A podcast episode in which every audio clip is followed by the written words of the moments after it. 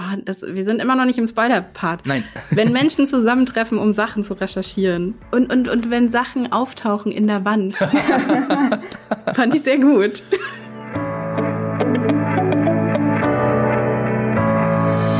Hallo und herzlich willkommen zur allerersten Folge Die Quadrataugen im neuen Jahr 2022. Dieser Podcast ist powered by Vodafone und eure Anlaufstelle für Diskussionen über aktuelle Filme und Serien. Eigentlich wollten wir im Januar noch etwas länger pausieren, aber in der Zwischenzeit ist so viel passiert, konkret für Fans von Fantasy-Serien, dass wir dazu einfach eine eigene Folge produzieren wollten. Im Dezember ging nämlich die erste Staffel von Das Rad der Zeit auf Prime Video zu Ende und auf Netflix startete endlich die zweite Staffel von The Witcher. Und wir, das sind Laura Samide, Quadratauge Co-Moderatorin und großer Herr der Ringe Nerd. Hallo Laura. Hallo Fabian. Ja, und diesmal dabei ist außerdem Lisa Oppermann. Die ist nicht nur Harry Potter Fan, sondern auch unsere neue Kollegin. Nicht nur hier im Podcast, ihr werdet sie auch noch als neue Moderatorin auf Giga TV Mag kennenlernen. Hallo Lisa. Hallo ihr beiden. Guten Morgen. Und schließlich bin dann auch ich, Fabian Douglas, der Host von diesem Podcast. Und ich kann mich nicht so richtig entscheiden, ob ich lieber Fantasy oder Sci-Fi mag. Als kleine Eisbrecherfrage haben wir uns überlegt, liebe Lisa, bist du eigentlich ein Morgen- oder Abendmensch? Zum Hintergrund, zum Kontext, wir nehmen diesen Podcast morgens früh um acht auf. Ja, also ich würde sagen, äh, wenn ich mich entscheiden müsste, bin ich eher ein Abendmensch. Ähm, obwohl ich auch das Problem habe, dass ich irgendwie relativ früh morgens und relativ spät abends am produktivsten bin. Und deswegen ist es ein bisschen unpraktisch, weil beides gleichzeitig ist ja, ähm, führt zu sehr großer Müdigkeit manchmal. Aber ja, genau. Eher verstehe, Abendmensch. verstehe. Deswegen bin ich auch sehr aktiv heute Morgen. Das ist sehr gut. Ja, ne? Das ist sehr gut. Äh, Laura, wie ist es denn bei dir? Ähm, wie ihr in der Zusammenarbeit mit mir wahrscheinlich schon gemerkt habt, bin ich eher ein Morgenmensch. Also je länger der Tag ist, ähm, desto weniger Bock habe ich auf irgendwas. Ähm, und morgens um acht bin ich auf jeden Fall schon, ich bin seit sechs Uhr wach. Also Oh Gott. Das ist crazy. ja, Laura meinte eben schon zu uns, dass sie voll aktiv ist und Fabian und ich dachten, das wäre Ironie. Also deswegen. Das ist keine Ironie. Aber Okay. schön, ja. Ja, wie ihr jetzt wahrscheinlich euch schon gedacht habt, ich bin eher so der Abendmensch, beziehungsweise, naja, also Morgen- oder Abendmensch impliziert ja, dass man einen Hoch hat, also eine Hochphase. Ich habe vielleicht eher so eine Phase, wo ich nicht ganz so krass müde bin, aber ich würde theoretisch schon eher sagen, dass ich ein Abendmensch bin. Äh, naja, aber da muss ich durch. Aber wir haben ja auch so tolle Themen und vor allem habe ich ja auch so tolle Co-Moderatorinnen. Also da kann ja gar nichts schiefgehen. Äh, wir wollen in dieser Folge erst über das Rad der Zeit oder Wheel of Time reden und dann in der zweiten Hälfte über die zweite Witcher-Staffel. Wir, wie immer versuchen wir so spoilerfrei wie möglich zu reden. Zur Sicherheit haben wir aber die entsprechenden Zeitstempel in der Folgenbeschreibung, falls wir dann doch in den Spoiler-Part kommen, damit ihr dann unter Umständen vor- oder zurückspulen könnt. Bevor es aber fantastisch wird, erstmal ein wenig Werbung. Eine Serie hat im vergangenen Jahr für besonders viel Gesprächsstoff gesorgt und das war die Netflix-Serie Squid Game. Mittlerweile ist klar, es wird eine zweite Staffel geben. Die Kolleginnen und Kollegen von Featured füttern euch mit ersten Infos zur Handlung. Featured ist Vodafones Magazin für digitale Kultur. Schaut doch mal vorbei. Link dazu in den Show Notes. Okay, zurück zu unseren Fantasy-Serien. Als erstes geht's um Das Rad der Zeit im Original The Wheel of Time. Das Rad der Zeit von Robert Jordan ist die wohl umfangreichste Fantasy-Buchreihe aller Zeiten. Und in der Buchreihe und auch in der Serie geht es um eine Gruppe Magierinnen, die Aes Sedai, die den sogenannten wiedergeborenen Drachen, einen Helden des Lichts suchen. Und nur mit ihm oder ihr gibt es eine Chance im Kampf gegen das Böse. Und die Prophezeiung trifft auf vier junge Menschen in einem abgelegenen Dorf zu. Und die Aes Sedai Moraine versucht, die vier sicher zur Stadt Tar Valon zu bringen. Doch das Böse ist ihnen bereits auf den Fersen. Das Rad der Zeit ist die erfolgreichste Originalpremiere in der Geschichte von Prime Video geworden. Und diese ersten Episoden von der st- ersten Staffel wurden insgesamt über eine Milliarde Minuten gestreamt. Da, also, was, äh, was für eine Zeit. Ich glaube, bei The Witcher, ich habe jetzt vergessen nachzugucken, aber waren es eben für die gesamte zweite Staffel so 160 Millionen Minuten oder so. Also über eine Milliarde Minuten gestreamt ist schon eine ordentliche Hausnummer. Das heißt ja, irgendwas hat die Serie. Und da würde ich dann einfach mal ganz unverfänglich anfangen. Liebe Laura, wie hat denn dir die Serie bislang gefallen? Wie hat denn dir die erste Staffel gefallen? Also kurze, kurze Vorgeschichte. Ähm, eine meiner besten Freundinnen ist so krasse ähm, Wheel of Time Fan. Die ähm, hat mich komplett die, das ganze Jahr schon gehypt auf diese Serie. Und ich war schon immer so, okay, Sarah, vorsichtig, weil die Serie kann das wahrscheinlich dann am Ende nicht halten, wenn du jetzt weiter hier so einen extremen Hype irgendwie produzierst. Ähm, und äh, dann waren ja, glaube ich, die ersten drei Folgen gleichzeitig online. Genau, und also es ist nicht wie bei Netflix alles auf Mal rausgekommen, sondern es gab so ein, ein Stück, also irgendwie ein, drei Folgen oder so und dann ging es im Wochentakt und die letzte kam dann als Weihnachtsgeschenk am 24.12. Genau, immer freitags. Und ich habe die ersten drei Folgen geschaut, war bei der ersten Folge noch so, mh, ja, also ich finde schon cool. Ich habe das Buch irgendwann mal gelesen vor Ewigkeiten, also das erste Buch, ähm, erinnere mich da kaum noch dran. Und ähm, spätestens als dann Moraine das erste Mal ihre Kräfte einsetzt, war ich, war ich dabei. Ähm, und war die ganze Zeit nur so, okay, ich will definitiv ein Crossover haben, irgendwie mit Jennifer und Moraine. Ähm, und ähm, dann war es tatsächlich so nach der dritten Folge, dass ich jeden Freitag darauf gewartet habe, dass die Folge rauskam und ich einfach so extrem mich darauf gefreut habe. Und ich will nicht sagen, dass es die beste Serie ist, ne? Aber es ist eine Serie, die mich im Moment gerade dieses Jahr, also jetzt letztes Jahr, ähm, in der Vorweihnachtszeit so extrem abgeholt hat, ähm, dass ich mich wirklich immer wieder darauf gefreut habe, weiterzuschauen. Und das schaffen wenige Serien das klingt doch echt richtig gut. Warum die Serie oder wie die Serie das geschafft hat, da gehen wir gleich, denke ich, noch genauer drauf ein. Liebe Lisa, wie war es denn bei dir? Wie hat dir denn jetzt bislang so grob die erste Staffel gefallen? Also in der Kurzfassung äh, auf jeden Fall gut. Ich bin tatsächlich relativ spät eingestiegen, deswegen hatte ich nicht wie Laura dieses wöchentliche Event quasi, wo ich mich dann immer drauf freuen konnte, sondern habe es dann irgendwie über Weihnachten relativ im Blog durchgeschaut. Ähm, bei der ersten Folge war ich auch irgendwie voll gehypt, weil das irgendwie alles so cool aussah und ähm, wie bei Laura auch, ähm, dass ich quasi dann die Power von den Aes Sedai so cool fand. Dann hatte ich so einen kleinen Einbruch, weil ich irgendwie dann die zweite und die dritte Folge gar nicht mehr so spannend fand. Ähm, da sind die mir irgendwie, ich weiß nicht, ich hab, weiß noch zwischendurch, dass ich gedacht habe, die laufen jetzt irgendwie nur noch durch den Wald und campen und sind in irgendwelchen Bars. Ähm, ich glaube, es sind auch noch andere Dinge passiert, aber das war so zwischendurch, war ich so, oh, hm, ich weiß nicht. Ähm, aber dann ähm, quasi, glaube ich, ab der vierten Folge oder fünften Folge ging es dann auf jeden Fall wieder stark bergauf und dann habe ich, glaube ich, auch die letzten vier Folgen mehr oder weniger gebinged und ähm, genau, fand es dann richtig cool. Mit dem Finale war ich dann wieder irgendwie nicht so glücklich, aber mhm. insgesamt, ähm, wenn ich es jetzt quasi so zusammenfasse, ähm, finde ich die Serie auch echt cool und freue mich auch auf die zweite Staffel. Da bist du auf jeden Fall nicht alleine. Ich habe vorhin oder gestern mal bei IMDb geguckt. Da hat auch die finale Folge in der ersten Staffel eine IMDb-Bewertung von 6.7 bekommen, was nicht so besonders gut ist, aber keine Sorge, über das Finale reden wir später noch. Ja, ähm, ich, mir ging's ein bisschen anders als euch. Also ich habe die ähm, das Rad der Zeit-Serie so, also wirklich in meiner äh, privaten Zeit so für mein Vergnügen geguckt und die allererste Folge war, habe ich mir gedacht so, wow, ist die langweilig. Also es passiert ja wirklich ewig lang nichts. Es, ähm, man könnte jetzt auch das positiv formulieren und könnte sagen, die Serie nimmt sich sehr viel Zeit, um äh, die Welt vorzustellen, beziehungsweise die Welt vorzustellen, in der die vier Hauptfiguren sich aufhalten. Und dann am Ende äh, geht's dann richtig los. Aber ähm, also mir ging es da so ein bisschen wie dir, Lisa, so sehr viel Gecampe im Wald, sehr viel rumgelaufe und erst die vierte Folge, in der ein gewisser falscher Drache vorgestellt wird, erst da hatte ich so gedacht, okay, jetzt wird's irgendwie interessant, jetzt jetzt hat sie mich. Dann dann wurde es zwischendurch wieder schwächer und am Ende, also naja, über das Finale reden wir ja noch. ähm, äh, Laura, du hast ja gesagt, deine Freundin hat dich schon richtig gehypt hat die irgendwie, also die muss ja auch irgendwie was gesagt haben, warum die Serie so gut ist oder warum sie so gehypt ist. Ähm, kannst, kannst du das mal wiedergeben? Was ist so das Besondere an der Buchreihe Das Rad der Zeit und wie, jetzt äh, Achtung, ja, Transferaufgabe, und wie schafft das oder schafft es nicht die Serie, das umzusetzen? Boah, ich glaube nicht, dass ich das beantworten kann.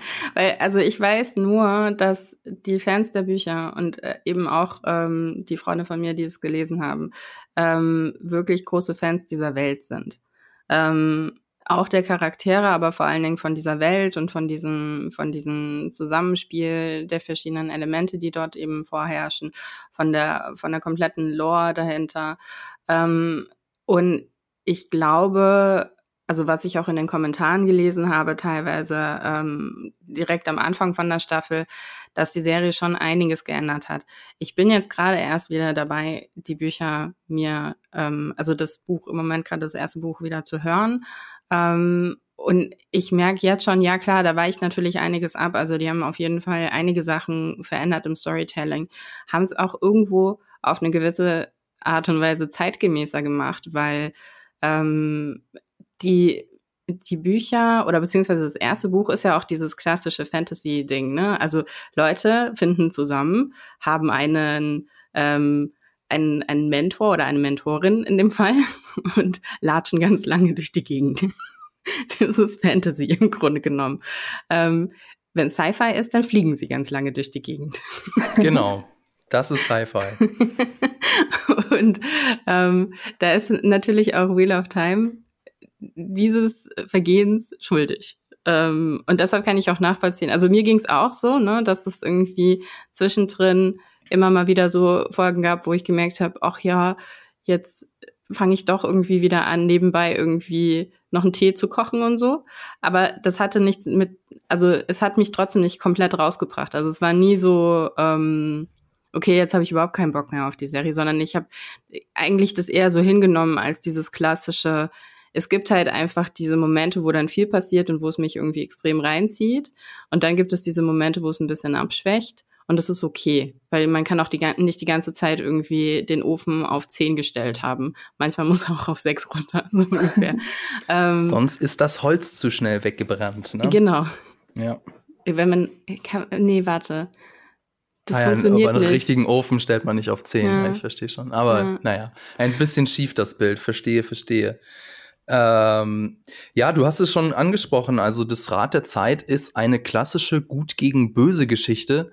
Zumindest am Anfang habe ich so gelesen. Und das ist ja auch in der ersten Staffel ist es ja tatsächlich so, wir haben eben den dunklen König im Original im Englischen The Dark One und wir haben die Trolloc-Armee, das ist so eine Mischung aus, ja, weiß ich nicht, Orks und Schweinen oder so, die hinter unseren Heldinnen und Helden her sind. Äh, ganz klassisch, aber dann im Laufe der, der Staffel wird's dann ja noch mal ein bisschen komplizierter. Ähm, kommen wir vielleicht später noch zu. Ja, wie ist es denn so, dieses ganz klassische Fantasy-mäßig? Äh, ist das was für dich, Lisa, oder sagst du, boah, also jetzt sind äh, 2021, 2022 so ganz, also so ganz klassische Fantasy ähm, langweilt mich eigentlich eher? Ähm, nee, eigentlich im Gegenteil. Ähm, ich habe jetzt tatsächlich Ende letzten Jahres ähm, halt durch äh, Rat der Zeit und The Witcher super viel Fantasy gesehen und habe dann quasi am Ende auch von Rat der Zeit habe ich dann gedacht so, oh Lisa, du hast irgendwie super lange nicht mehr so richtig viel Fantasy geguckt und dann hatte ich so voll das schlechte Gewissen, dass ich äh, wahrscheinlich so voll viele Fantasy-Sachen auch verpasst habe, weil ähm, ich da früher eigentlich auch mehr irgendwie noch hinterher war. Und ähm, ja, wie Laura schon sagt, also genau, es ist halt schon, also so dieses Rumlaufen und äh, in einer Gruppe was suchen und so, es hat ja auch schon so ein bisschen diesen Herr der Ringe-Vibe an sich und ähm, den finde ich halt auch cool und ja, wahrscheinlich, genau, wie, wie ihr auch schon meintet, zwischendurch braucht man eben auch ein paar Episoden, wo man sich dann auch so ein bisschen quasi entspannen kann. Man kann ja nicht die ganze Zeit irgendwie kämpfen oder crazy Rätsel lösen oder so. Und ähm, von dem her passt das, glaube ich, also könnte man schon, aber es wäre wahrscheinlich immer ein bisschen anstrengend. Ähm, ja, wahrscheinlich kommen da auch noch so ein paar andere kleinere Sachen zu, die dann irgendwie das vielleicht mit dem Campen dann so ein bisschen, was sich hm. dann so ergänzt hat, wo ich so war. Äh, hm. Aber wie gesagt, insgesamt fand ich ja vor allem jetzt auch Wheel of Time echt gut und auch irgendwie so in der dunklen Jahreszeit ist Fantasy halt auch irgendwie immer so irgendwie gemütlich. Ich weiß nicht, finde ich. Ja, also eine der Kritiken an der an der Serie, also es gibt ja viele Kritik an der Serie, zum einen eben die Freiheiten, die sich äh, die Serienmacher unter dem Showrunner Rafe Judkins rausgenommen haben. Das stößt natürlich die Hardcore-Buchfans immer sauer auf. Ein weiterer Kritikpunkt ich weiß es, wie, wie, weiß es nicht, wie sehr wir darauf eingehen wollen, aber ich glaube, mal vielleicht mal ansprechen ist gar nicht so verkehrt, ist, ähm, ja, es ist, also Laura, du hast es schon gesagt, es ist ein bisschen moderner gemacht worden. Unter anderem eine, eine der Sachen, die, die äh, das Rad der Zeit eben moderner macht, ist, äh, die Serie ist sehr viel diverser als die Buchvorlage. Das heißt, wir haben in einem abgelegenen Bergdorf irgendwo in einer Fantasy-Welt ähm, nicht nur so die normalen weißen Dudes, die da durch die Gegend laufen, sondern eben auch ähm, offensichtlich schwarze Frauen mit, mit krausen Haaren. Wir haben ähm, auch asiatisch aussehende Menschen. Ähm, mich stört das nicht, aber ich wollte es mal ansprechen. Es gibt ganz viele Leute da draußen, die sagen, das stößt mich ab. Nicht, weil ich jetzt asiatisch aussehende Menschen nicht mag oder so, sondern weil mich das, also weil das meine Authentizitätsillusion zerstört. Denn ähm, in der, in, also Fantasy heißt, ist ja meistens so mittelaltermäßig gecodet. Und äh, im Mittelalter waren die Völker eben relativ stark getrennt. Ein, äh, nicht, eine, eine sehr schwierige Diskussion. Ich weiß mhm. nicht, wie wir darauf jetzt, aber ich wollte es gerne einmal an, ansprechen, weil ähm, nun ist es so klar, ist es realistischer wäre es anders, aber ich finde, äh, Fantasy soll ja auch wie jedes andere Genre auch für alle alle da sein und auch, ähm, sage ich mal, Leute, die einen anderen kulturellen oder ethnischen Hintergrund haben, die wollen, die wollen auch Fantasy gucken, die wollen sich auch in der Fantasy-Welt verlieren. Und deswegen finde ich, das ist in Ordnung, wenn auch diese Menschen abgeholt und angesprochen werden. Äh, Laura, du bist ja so unsere Expertin für Wokeness. Äh, was würdest du denn auf so eine Kritik ähm, entgegnen? Ich finde, das ist so ein Bullshit. Sorry, aber das ist echt, weil ich meine, es gibt doch immer auch logische Gründe, also weil Fantasy ja ist angelehnt an Mittelalter, ähm, aber es ist nicht Mittelalter, sondern es ist eine komplett erfundene Welt. Und wer sagt dir denn, dass es nicht so gewesen ist, dass dieses Bergvolk aus Geflohenen besteht, die da alle hochgetrampt sind, um sich da eine neue Heimat zu suchen ähm, und was Neues aufzubauen, weil irgendwie Krieg irgendwo war. Ja, oder vielleicht mehrere Kriege waren. Und ja, und dann hast du halt eben eine sehr diverse Gesellschaft da oben auf dem Berg. Ähm, die hast du aber irgendwie auch äh, überall dort, ne? Also das ist ja, also die Serie sticht ja da auch mit heraus irgendwo, ähm, dass sie nicht so die großen, also sie macht ja da gar, gar keinen Unterschied, wo man da gerade ist. Ne? Also ob man da jetzt im Tal ist oder auf dem Berg ist, irgendwie die Gesellschaft ist divers.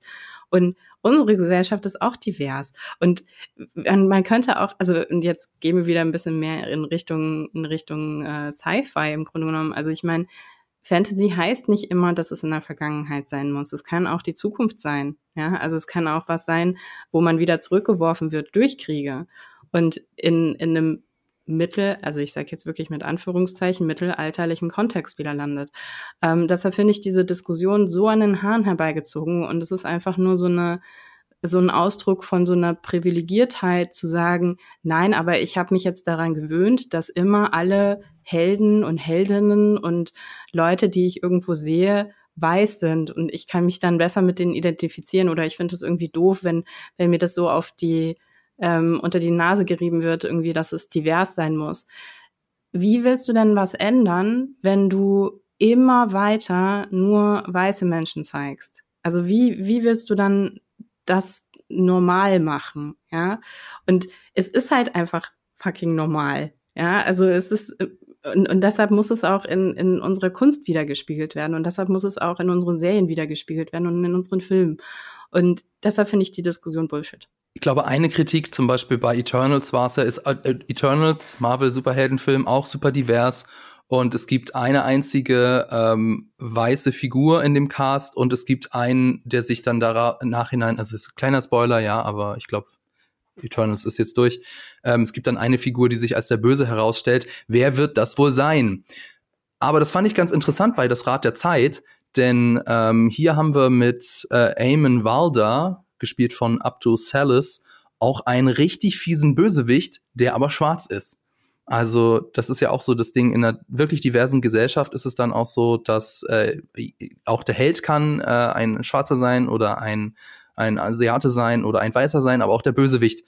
Und äh, das fand ich ganz cool, dass hier so diese, diese, diese naja, Sehgewohnheiten, die man so, sage ich mal, an diversen Cast hat, dass der da auch ein bisschen aufgebrochen wird. Aber du hast von den Heldinnen und Helden gesprochen. Also da haben wir ja in der ersten Staffel, oh mein Gott, so viele. Also wir haben Moraine, gespielt von Rosamund Pike. Das ist unsere Aes Sedai, also eine Magierin, die die äh, Dorfbewohner, die die Helden erst anführt. Dann haben wir ihren Beschützer, Lan Mandragoran, von, gespielt von Daniel Hannay.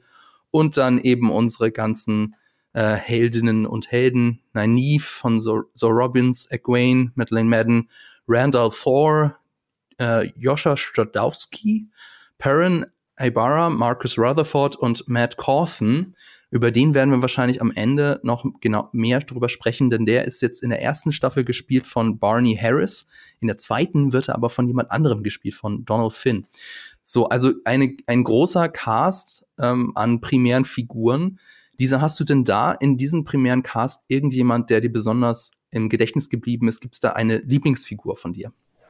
Also auf jeden Fall Moraine, aber es liegt, glaube ich, auch daran, dass ich ein sehr großer Rosamund Pike-Fan bin und ähm, genau, sie eigentlich in vielen Rollen cool finde. Und ähm, als Moraine tatsächlich auch sehr, weil sie irgendwie, ich finde sie jetzt als auch ähm, mehrdimensional, also ihr Charakter ist nicht, hat nicht nur quasi eine Seite und man hat halt am Anfang ich weiß nicht, ob es jetzt schon Spoiler ist, ich glaube nicht, es geht, ähm, dass man quasi weiß, dass sich irgendwie noch was anderes ähm, hinter der Fassade verbirgt oder dass es dann noch irgendwie ein Geheimnis gibt.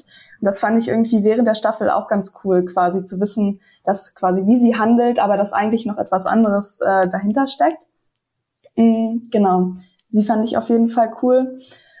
Ja, ich glaube, ich würde sagen, sie war mein Lieblingscharakter, obwohl ich auch sagen muss, dass ich es richtig cool fand in der Serie, dass es so viele ähm, starkliche, äh, starke weibliche Charaktere gab. Also das finde ich irgendwie in allen Serien toll. Und ich weiß noch, da, ähm, selbst vor fünf Jahren vielleicht sogar, dass es da irgendwie noch deutlich weniger Charaktere gab, mit denen ich mich auch dann viel identifiziert habe in Serien.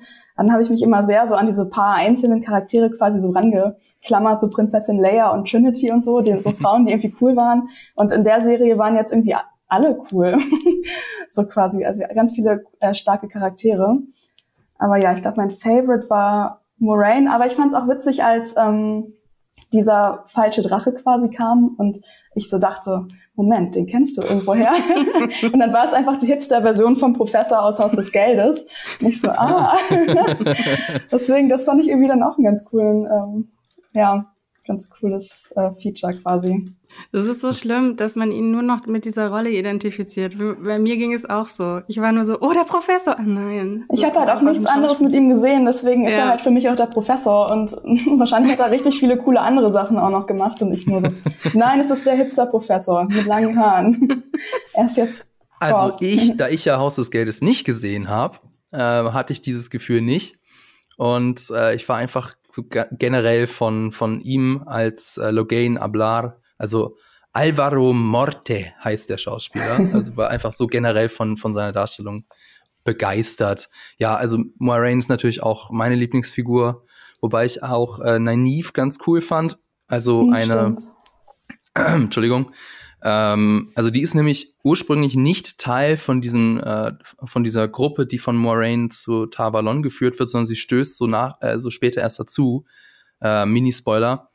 Ähm, und sie bringt so eine ganz neue Dynamik in die Gruppe rein, weil sie, ähm, also ich glaube, wenn ich es richtig verstanden habe, ist es ihre Mutter, die sich damals aufgemacht hat zu äh, Tavalon und dann von den Aes Sedai aber abgewiesen wurde. Dementsprechend ähm, ist, steht sie den Aes Sedai so sehr ablehnend gegenüber und das bringt so eine schöne neue Dynamik rein, weil, weil sie, also Nanif, auch die Anführerschaft von Moraine so ein bisschen in Frage stellt. Fand ich sehr cool. Und sie ist Was ist denn deine Lieblingsfigur, liebe Laura? Und sag jetzt nicht Moraine. Na toll. Bei mir im Freundeskreis sind alle sehr große, ähm, große äh, Daniel Henney-Fans. Deshalb, da kann ich mich auch anschließen. Also ähm, einmal, weil er natürlich wahnsinnig gut aussieht. Das spielt auf jeden Fall eine Rolle. Ähm, aber ähm, also bei mir im Freundeskreis vor allen Dingen, da gibt es mittlerweile ganze Chatverläufe, wo Fotos geteilt werden. es eskaliert. Ein Ja, es ist komplett eskaliert mittlerweile. Oh, ja, habe ich mal zwei Frauen im Podcast und dann geht es, ja, ja dann geht's nur ums Aussehen. Das ja. ist so klar. Nee, aber ich mochte auch diese ganze, also ich mag diese ganze Geschichte irgendwie ähm, darum, wie, wie das eben funktioniert zwischen dem Warden und, und dann Aes Sedai und Ähm, ich mag diese, diese ähm, Freundschaft zwischen ihm und den anderen ähm, Männern auch sehr gerne oder beziehungsweise die Verbundenheit. Und ähm, ich fand auch die, ähm, und äh, ja, da müssen wir in den Spoiler-Part gehen, weil ich glaube, das, das will ich jetzt nicht vorwegnehmen. Aber ich war, ja, die Dynamik zwischen ihm und, und äh, Moraine fand ich einfach toll. Also mhm. ich mochte das. Ja, ich auch. Ich fand, ähm, also wenn ich dann nochmal kurz ähm, reingrätschen kann. ja, ich fand immer das, zu. Ich fand es generell irgendwie cool, ähm, wie die Beziehungen zwischen den Menschen so funktioniert haben. Also erstmal zwischen Moraine und, ähm, ach, wie heißt er denn jetzt hier, ihrem Dude? äh, Lan. Lan, genau. Dass die einfach so eine total innige Beziehung hatten, aber die halt super platonisch war. man kennt das, finde ich, aus ganz vielen anderen Fantasy-Serien, dass wenn so zwei Leute zusammen sind und diese Art von Beziehung haben, dass dann irgendwie, weiß nicht, Sex und Drama passiert. Mhm. Aber irgendwie bei allen Charakteren, es gab so mehrere, ähm, auch ähm, hier Egwene und Perrin oder ähm, auch quasi unter den Männern, dass es einfach so total angenehme, schöne Freundschaften waren. Oder so, halt, oder, oder weiß ich nicht. Also ich fand da das. hast du natürlich jetzt gerade was angesprochen, aber da müssen wir auch im Spoiler sprechen. Ja, genau. Dann, ja, das genau, da gehen wir jetzt mal an dieser Stelle noch nicht mehr drauf ein, aber ähm, trotzdem finde ich, dass es irgendwie alles sehr ja, respektvoll ist, wie sich die Leute so zueinander verhalten. Oder also ich finde es einfach auf jeden Fall irgendwie angenehm. So. Das wollte ich noch mal kurz sagen. Okay, okay. Genau. Äh, ja, die Rolle der Frau in das Rad der Zeit habe ich mir hier als Zwischenüberschrift geschrieben. Also das hast du ja angesprochen, Lisa, dass es hier besonders viele interessante Frauenfiguren gibt. Das ist aber auch im äh, Quellenmaterial eben so angelegt, dass Frauen eben eine große Rolle in der Welt von das Rad der Zeit spielen, denn nur, also die Aes Sedai, das sind alles Magierinnen, die beziehen ja ihre Macht aus der, aus der, äh, äh, im Original heißt es The One Source, also die eine Quelle, oder ich weiß nicht genau, wie es im Deutschen heißt. Also, ähm, und diese eine, eine Quelle, diese eine Macht, die hat eben eine weibliche und eine männliche Seite. Und die männliche Seite wurde vor 3000 Jahren von einem äh, Mann verdorben. Und jetzt ist es so, wenn sobald ein Mann eben sich der Macht bedienen kann, dann über kurz oder lang wird der wahnsinnig. Und das ist sehr, sehr gefährlich. Deswegen gibt es dann auch ähm, eben den angesprochenen Professor, der dann als der falsche Drache wiedergeboren wurde und äh, von den Aes Sedai in Schach gehalten werden muss. Also die Rolle, äh, die Fra Frauen spielen in das Raterzeit eben eine sehr große Rolle, aber ohne dass es jetzt so, ähm, wie soll ich sagen, so, so, so, so super aufgesetzt wirkt im Sinne von, ha, Frauen sind einfach die besseren Wesen. Also Frauen können das eben und, und, und Männer sind halt alle so böse und verdorben. Denn auch die Aes Sedai, dazu, das merken wir dann spätestens, wenn wir dann mit den Figuren in Tarvalon angekommen sind, auch die Aes Sedai sind ähm, nicht alle so super nett drauf, und ähm, sind auch selber in, in kleinere Faktionen unter, unterteilt, die sich dann auch mal gegenseitig bekämpfen. Das fand ich auch ziemlich cool. Mhm. Dass das eben ähm, nicht so ganz so plakativ ist, wie es auf den ersten Blick wirkt, sage ich mal. Ähm, ja, also ja. kann ich kann ich unterstreichen. Also es ist natürlich, ich fand es am Anfang ähm, auch interessant, beziehungsweise es ist natürlich, finde ich, auch so ein bisschen ein ähm, Anführungszeichen gefährlicher Weg, wenn man dann sagt, okay, die eine Seite ist ähm, verdorben, weil jemand, also das ist ja auch wieder so ein klassisches Fantasy-Thema. Ich muss ja gerade an äh, Shadow and Bone denken, da ist es ja auch so, ähm, dass die eine Seite irgendwie, oder beziehungsweise dass es halt irgendwie irgendwann mal diesen, diesen Magier gab, der dann irgendwie was verdorben hat. Das ist auch so ein klassisches Thema. Ähm, und wenn man dann natürlich in so eine, in so eine ähm, Falle reinfällt, dass man dann sagt, irgendwie, ja, ähm, Frauen sind halt die besseren Menschen, die das dann aushalten können und ähm, dementsprechend die Magie dann weiterhin irgendwie vor sich hertragen können und die Männer dürfen das nicht mehr, weil die werden nämlich alle verrückt. Mhm. ähm, und ich finde, die Serie macht das sehr gut. Ja, also dass sie es natürlich irgendwie, das gehört zu der Geschichte, das ist, ähm, das ist der, der Ausgangspunkt. Ähm, und sie machen es aber sehr klar, dass es am Ende irgendwie um Balance geht, ne? Und nicht darum irgendwie, dass mhm. eine Seite besser oder schlechter ist, sondern da gibt es sehr, sehr viele Grauzonen. Ich finde, das funktioniert aber auch irgendwie nur so gut, weil es eben ähm, auch so viele diverse Männer- mhm. und auch Frauencharaktere gibt, weil ganz oft ist ja auch das Problem, dass quasi, wenn dann meinetwegen nur zwei Frauen in einem Film oder in einer Serie sind, die wirklich quasi eine große Rolle spielen, dass es dann quasi, weiß ich nicht, die eine Böse gibt und dann mhm. ist es halt so super unausgewogen, aber dadurch, dass eben so viele Frauen auch da mitspielen, ähm, kann halt jeder quasi seine oder ihre eigene spezielle Rolle dann in der Geschichte einnehmen. Ja, stimmt. Das ist tatsächlich, also da sprichst du was total Wichtiges an. Weil wenn es nämlich immer nur ein Paradebeispiel von einer Fraktion sozusagen gibt, die dann, wo dann alles draufgeschmissen wird, ähm, die dann irgendwie sozusagen alles irgendwie für alles stehen muss, mhm. dann gibst du dem natürlich ein, ein, immenses Gewicht und dann kommst du ganz schnell in diese, in diese, ähm, ja, in diese Falle rein, dass du halt sagst irgendwie, ja, so ist das halt irgendwie. Frauen sind so, Männer sind so. Und dadurch, dass, ja, dadurch, dass du es aufteilst, kannst du endlich mal, also ich glaube, das habe ich im Podcast schon so oft erzählt, weil es, jeder, jeder, also es ist eigentlich, es ist eine menschliche Geschichte, ne? Also es geht nicht um Frauen und Männer, sondern es geht um Menschen. Mhm. Ich würde gerne noch ein bisschen äh, in die Kritik hineingehen, denn äh, ihr seid, ich merke das schon, sehr, sehr von der Serie eben begeistert. Ich muss gestehen, ich eher so nicht und ähm, habe so mich gefragt, woran liegt das denn eigentlich? Und ich glaube, äh, es liegt äh, unter anderem an den Figuren, die ihr jetzt so über den grünen Klee gelobt habt, aber auch am Worldbuilding. Also das Rad der Zeit wirkt zumindest jetzt im, in, in der ersten Staffel am Anfang es ändert sich dann ein bisschen hinten raus, aber jetzt vor allem am Anfang eben sehr 0815 Fantasy-mäßig. Also ganz klassisch gut gegen böse, Zauberinnen, böse Wesen in den Wäldern. Aber die, das Buch hat eine sehr ausgearbeitete Welt und Mythologie. Nur haben wir davon in der Serie irgendwie noch nicht so wirklich viel ge gesehen. Und das Worldbuilding finde ich, ähm, ich weiß nicht, ob das Absicht ist oder einfach, ähm, ja, nicht gut gemacht. Das Worldbuilding lässt auch vieles offen. Also wie zum Beispiel funktioniert jetzt der Bund zwischen einem Behüter und einer Aes Sedai? Wie, wie genau funktioniert das? Wie tief geht das? Das äh, wurde jetzt nicht, also für mich nicht ganz deutlich gemacht. Dann gibt's auch diese, diese angesprochenen White, White Cloaks, die Weißmäntel. Wer sind die eigentlich? Wo kommen die her? Was tun die da in der Welt? Warum können die in Sichtweite von Tarvalon Aes Sedai foltern und töten?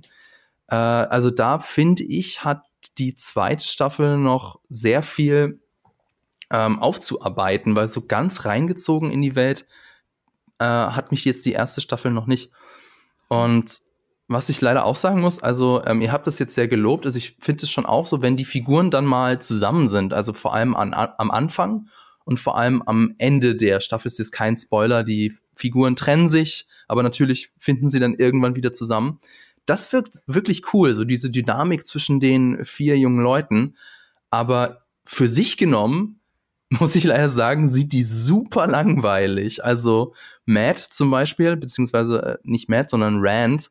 Rand ist ja die Hauptfigur, also der Buchreihe. Aber die Figur an sich, finde ich, geht mir also total, ja, ich will jetzt nicht sagen am Arsch vorbei, aber irgendwie schon. Also äh, den finde ich super langweilig. Naja, ja. der hat halt die übliche äh, Heldenkrankheit, dass er halt irgendwie nicht so wirklich, ähm, der ist nicht so wirklich deep, ähm, weil du natürlich dann in die Gefahr kommst, irgendwie, dass du, dass du auch negative Eigenschaften erzählen musst. Und ähm, aber also ich kann es nachvollziehen. Also ich glaube, was mich irgendwie am meisten genervt hat an der Serie, ist tatsächlich diese ähm, lass es mal aufgesetzte Ungehorsamkeit nennen, mhm. die sie immer wieder haben. Also dass dann irgendwie in der Neve ist die ganze Zeit dagegen. Ne? Also ich meine, es wird schon auch erklärt, warum sie dagegen ist. Ähm, das finde ich auch okay. Das liegt eben aber auch in ihrem Charakter begründet, warum sie so misstrauisch ist. Ja, aber irgendwann muss man ja auch mal darüber hinaus wachsen. Und das passiert für meine Begriffe irgendwie so ein bisschen zu langsam. Dann ähm, sind wir auch bei den, bei den anderen also du weißt immer schon, also wenn was passiert, du weißt einfach immer schon, wer wie reagiert. Die thematisieren das ja auch teilweise, dass sie sagen, ja, das war ja klar, dass du jetzt wieder das sagst. So, ich wusste mhm. das. Und wir wussten es halt auch. Und das ist natürlich, das ist gerade, wenn du so eine Gruppe von Leuten hast, irgendwie, die dadurch, die eben campen gehen, dann würdest du dir manchmal wünschen, dass es ein bisschen ja, unvorhersehbarer ist. Mhm. Also das ist wirklich das, was, glaube ich, auch mich dann immer wieder zwischendrin rausgebracht hat. Ähm, ich habe nicht so ein großes Problem damit, und da können wir auch gleich bei Witcher drüber sprechen. Ich habe nicht so ein großes Problem damit, wenn Sachen einfach mal in Serien, gerade in Fantasy-Serien, einfach erstmal so hingestellt werden. Ähm, und ich würde sogar behaupten, dass die Serie Nuancen reinbringt, die du vielleicht übersehen hast. Ähm, also wenn du, wenn du, ähm, also wenn du nochmal über dieses, dieses Machtgleichgewicht, warum dürfen die, die White Cloaks irgendwie direkt äh, ähm, ISDI dort fol äh, foltern? Ne? Also warum, warum ist das erlaubt? Das sind, das sind so Sachen, ich mag das. Ich mag das deshalb, weil das, du stellst erstmal die Aes Sedai als unbrechbare Force dahin. Ne? Also die, die sind einfach die größten. Ne? Also das sind, das sind so die Leute, ähm, wo du hingehst, wenn du echt ein Problem hast und die kommen dann und die fixen das. und dann merkst du auf einmal, nee, da gibt es auch noch andere, da gibt es auch noch andere ähm, Kräfte in diesem Universum, die auch eine Macht haben und die genauso vor sich dahin existieren können. Und da gibt es keinen ausgesprochenen Krieg, aber da gibt es auf jeden Fall einen unterschwelligen und teilweise sehr, also nicht nur unterschwelligen Konflikt irgendwie, sondern wenn er dann eben foltert, ähm, sondern auch sehr offensiven Konflikt. Ähm, und ich mochte das, dass es nicht aufgelöst wird, sondern dass es einfach mal so hingestellt wird und dass ich dadurch dieses auch wieder dieses dieses Gefühl bekomme, okay, ist es nicht alles so einfach. Es ist alles ein bisschen, es ist alles so ein bisschen, ja, nicht ähm, diverser, sondern es ist alles so ein bisschen grau, grauer, weißt du, was ich meine? Also komplexer, also ist, bisschen ja, komplizierter. Ja. Also das, das ist nämlich auch das, was ich, äh, worauf ich die ganze Zeit hingeteased habe mit dem äh, der, der Kampf gut gegen böse und ein bisschen komplizierter ist es denn dann doch, denn es gibt eben noch mehr Fraktionen in dieser Welt, die eben auch ihre eigenen Motivationen, ihre eigenen Interessen haben und die eventuell am Kampf, im epischen Kampf gut gegen böse gar nicht interessiert sind. Ähm, ich finde auch gar nicht doof, dass es diese Fraktion gibt. Ich ich verstehe nur ihren Platz in der Welt nicht so ganz, beziehungsweise äh, das Machtgefüge in dieser Welt verstehe ich nicht. Und dadurch, dass es auch in der Serie überhaupt nicht thematisiert oder äh, also nicht, also nicht nur nicht erklärt, sondern auch überhaupt nicht thematisiert wird, ähm, das irritiert mich. Und mhm. nicht mehr und nicht weniger. Also es ja. irritiert mich einfach. Und das ist, das ist das, was mir aufgefallen ist. Äh, Lisa, hast du denn auch irgendeine Kritik, irgendwelche Kritikpunkte an der Serie? Ähm, ja, ich glaube auch so ein bisschen ähnliche wie ihr. Also ich glaube tatsächlich, dass ein großes Problem für mich teilweise ist, dass ähm, die Serie, glaube ich, an einigen Stellen sehr quasi so gemacht wurde, dass man weiß, dass noch eine zweite Staffel kommt. Dass sich da Leute Gedanken gemacht haben und gedacht haben, okay, das können wir jetzt noch nicht verraten. Ich glaube, die haben mich schon zwei Staffeln am Stück bestellt, soweit ich weiß. Ja, die zweite und, Staffel ähm, ist schon von äh, Prime Video von Amazon, von den Amazon Studios bestellt worden, ja. Genau, und deswegen glaube ich, dass sie das sehr im Kopf hatten an einigen Stellen. Also ich finde es tatsächlich jetzt mit den White Cloaks auch nicht so schlimm, aber an anderen Stellen ähm, bei der Entwicklung von diesen, ich wollte gerade Trio sagen, aber es sind ja fünf Leute. ähm, da glaube ich, dass da an einigen Stellen quasi auch Sachen noch nicht aufgeklärt wurden, um eben das quasi dann in der zweiten Staffel zu machen. Aber ich kann jetzt nicht genau erklären, was, weil ich glaube ich zu sehr Spoiler dann. Aber da gibt es ein paar Sachen, die gleich am Anfang eingeführt werden. Zum Beispiel jetzt bei Perrin irgendwie, was sich dann da so ein bisschen rauskristallisiert, dass da noch irgendwas los ist. Dann hat ja ähm, Egwene diese Power, diese Fähigkeiten, da weiß man irgendwie auch nicht so richtig, wie stark die jetzt sind. Sind die jetzt schon da? Wann kommen die? Warum geht jetzt quasi, das war tatsächlich ein Ding, was ich öfter mal hatte. Warum kann man jetzt auf einmal mit dieser, dieser Power quasi das machen, aber das andere geht dann wieder nicht und jetzt funktioniert sie auf einmal und dann nicht. Das hat sich für mich teilweise nicht so erschlossen, was da so die Regel ist, quasi. Ähm, aber das ist vielleicht was, was dann wirklich so ein bisschen auf Staffel 2 verschoben wurde. Mhm. Du hast den Spoiler-Part angesprochen, dann würde ich einfach mal sagen, wenn ihr jetzt nichts anderes für den spoilerfreien Part mehr habt, gehen wir dann so langsam über. Äh, vielleicht so als, als Zwischenfazit für die Leute, die die Serie jetzt noch nicht komplett geguckt haben oder die, die sie vielleicht noch gar nicht geguckt haben. Äh, ich weiß, so ganz mit Spoilern konnten wir uns nicht zurückhalten, aber ich hoffe, ihr seid trotzdem dran geblieben. Äh, für wen würdest du, liebe Lisa, diese Serie denn empfehlen? Ist das nur was für Fantasy-Fans oder ähm, hat die, kann die Serie noch mehr? Mm, ich glaube, ich würde sie auch für Leute empfehlen, die ähm, genervt sind, dass in vielen Serien äh, keine diversen Charaktere sind, glaube ich. Und Leute, die sich so ein bisschen vielleicht gerade ablenken wollen und nicht quasi Stories aus dem realen Leben jetzt gerade sehen wollen. also ein bisschen. Also ein bisschen schöner besser. Eskapismus. Genau, ja. Okay. Laura, wie ist bei dir? Ähm, dadurch, dass ich gerade eben in, im, im Bekanntenkreis gemerkt habe, dass nicht nur Fantasy-Fans diese Serie schauen, ähm, schließe ich mich Lisa an. Also Leute, die wirklich Bock darauf haben, irgendwie ähm, ja, diverseren, einen diverseren Cast zu sehen, aber auch diversere ähm, Charaktere erzählt zu bekommen. Ähm, und ja, Eskapismus ist, glaube ich, auch ein großer Faktor hier.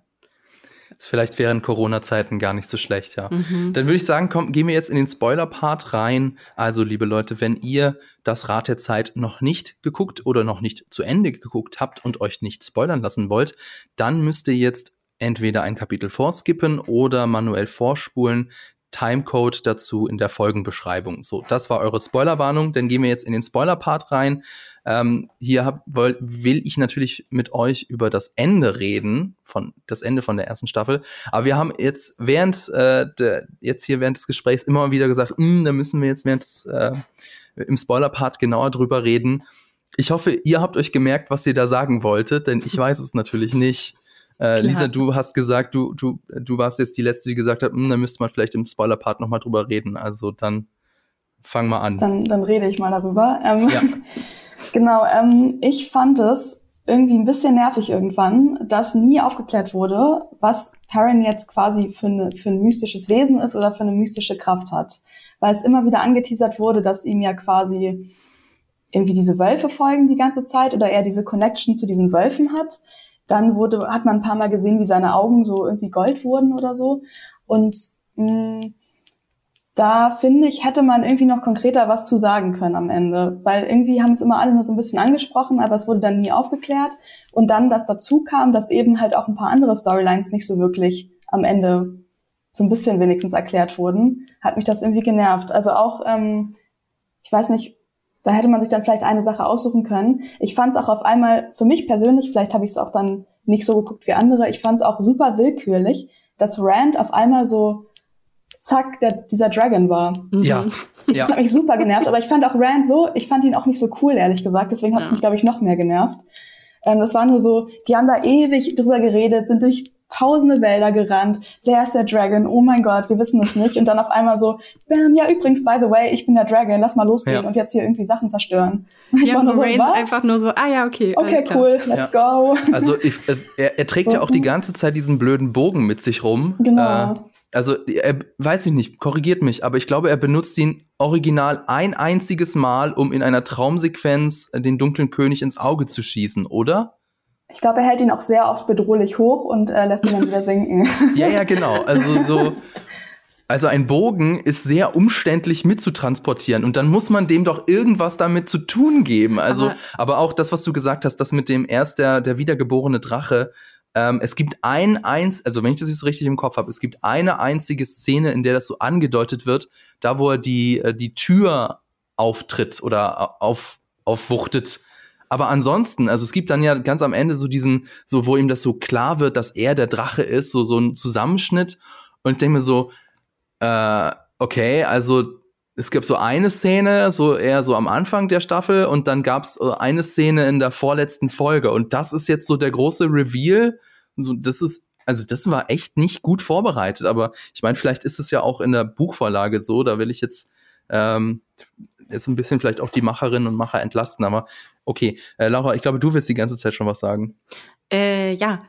Ja, gut. Ich fand's auch doof. Andererseits ähm, hat mich dann am Ende, das wirklich, und jetzt reden wir schon wirklich übers Finale, hat es mich dann so ein bisschen wieder rausgeholt, dass dann gesagt wird, okay, das war wirklich nur, das war jetzt nicht der Endkampf, ne, sondern das war der erste und jetzt kommt erst der wirkliche Krieg. Ähm, aber mich hat es auch genervt. Mich hat auch genervt, dass Moraine einfach sagt irgendwie, ja, okay, let's go. ähm, ich habe irgendwo auf eine gewisse Art und Weise waren es dann auch, auch wieder so ein bisschen die, die klassischen ähm, Geschlechterrollen, dass dann halt die Frauen dafür zuständig sind, irgendwie ähm, Haus und Hof zu beschützen ähm, ja. und die Männer rausziehen in den Krieg. Ähm, das hat mich genervt. Ähm, und ja, aber ich finde, und, und ich muss auch sagen, dass es dann am Ende, ich weiß nicht, ist euch das aufgefallen, dass auf dem Boden wenn dann, ähm, wenn sie dann in diesem Tempel sind, wo sie dann irgendwie mhm. den, ähm, den, wie heißt der, Dark One treffen. Ähm, den dunklen König, glaube ich, auf König. Deutsch. Ähm, da ist so ein äh, Yin und Yang Zeichen. Mhm. Ähm, habt ihr das gesehen? Ja. ja. Und das fand ich so, so überplakativ. habe ich mir so gedacht, so, ja, okay, ja, ich habe verstanden. ist alles Balance, ist alles Balance. Ja, und das ja, eine ja. gibt's nicht ohne das andere und dementsprechend, ähm, ähm, ich weiß nicht, also da hätte ich mir irgendwie gewünscht, dass es irgendwie einen, so einen eleganteren Weg gegeben hätte. Ähm, aber ich, ich springe jetzt auch noch mal zurück zu der Folge. Ich glaube, das ist die Folge davor, wo sie dann irgendwie auf diesem Pfad sind. Ähm, wie fandet ihr das mhm. so? Ich habe die ganze Zeit, ich fand das, das Bühnenbild, also das Szenenbild, fand ich total Als weird. sie in, in diesem, diesem Zwischenweg waren quasi. Ja. Und also das sah irgendwie so aus wie kennt ihr diese Spielplätze, wo es diese Steine gibt? diese, ja. diese, ähm, diese sechseckigen Steine, auf denen du dann so balancieren kannst. Irgendjemand hat das wohl irgendwo gesehen und hat gesagt, ah, das ist eine geile Idee. Lass das doch mal nehmen. für, diesen, für diesen Fahrt durch die Dunkelheit. Und dann rennen die da irgendwie so durch. Also da war ich komischerweise irgendwie auch echt gelangweilt von. Ähm, ja und mich hat es wird sehr wenig gemacht mit dem mit dem Setting. Also ein einziges Mal kommt ein Trolloc aus dem Nichts. Ja. Und das war's. Ja. Und ich war auch total irritiert, weil ich habe halt erwartet, okay, das ist halt klar, sie machen sich jetzt auf dem Weg zum Gefängnis vom vom dunklen König. Klar, das muss irgendwie gruselig sein, ja? Okay, sie sind jetzt wahrscheinlich irgendwie in der Vorhöhle und dann eine Höhle weiter ist er dann. Aber nee, sie treten dann aus dem Portal und sind dann wieder ganz woanders am anderen Ende der Welt. Der, dann ist, dann gibt's dann noch eine Stadt auf einmal. Und das war auch so, okay, aber was war denn das jetzt für eine, für eine seltsame Zwischenwelt. Also warum war die nötig? War warum ich, ja. ist man nicht gleich durch das Portal getreten und kam dann bei der Stadt raus? Also das habe ich überhaupt nicht verstanden. Das, da ist irgendwas in der Buchadaption verloren gegangen, glaube ich. Ja. Aber noch kurz, was ich mega cool fand, und das war ja auch Teil irgendwie ähm, der, der letzten Folgen, ähm, die Mutter. Die Mutter von, von Rand. Ähm, die kämpfende Schwangere. Ähm, oh ja. Und dann der, und da sehen wir nämlich dann auch den Bogen das erste Mal. Und deshalb hat dieser Bogen halt eben diese Bedeutung scheinbar. Ähm, das fand ich mega cool. Da hätte ich gern mehr von gesehen. Können wir eine Serie bekommen über die Mutter von Rand? Das die, bin auch Rands Mom. Aber das fand ich richtig krass auch, die Szene. Ja, oder? Mhm. Was für eine badass Frau.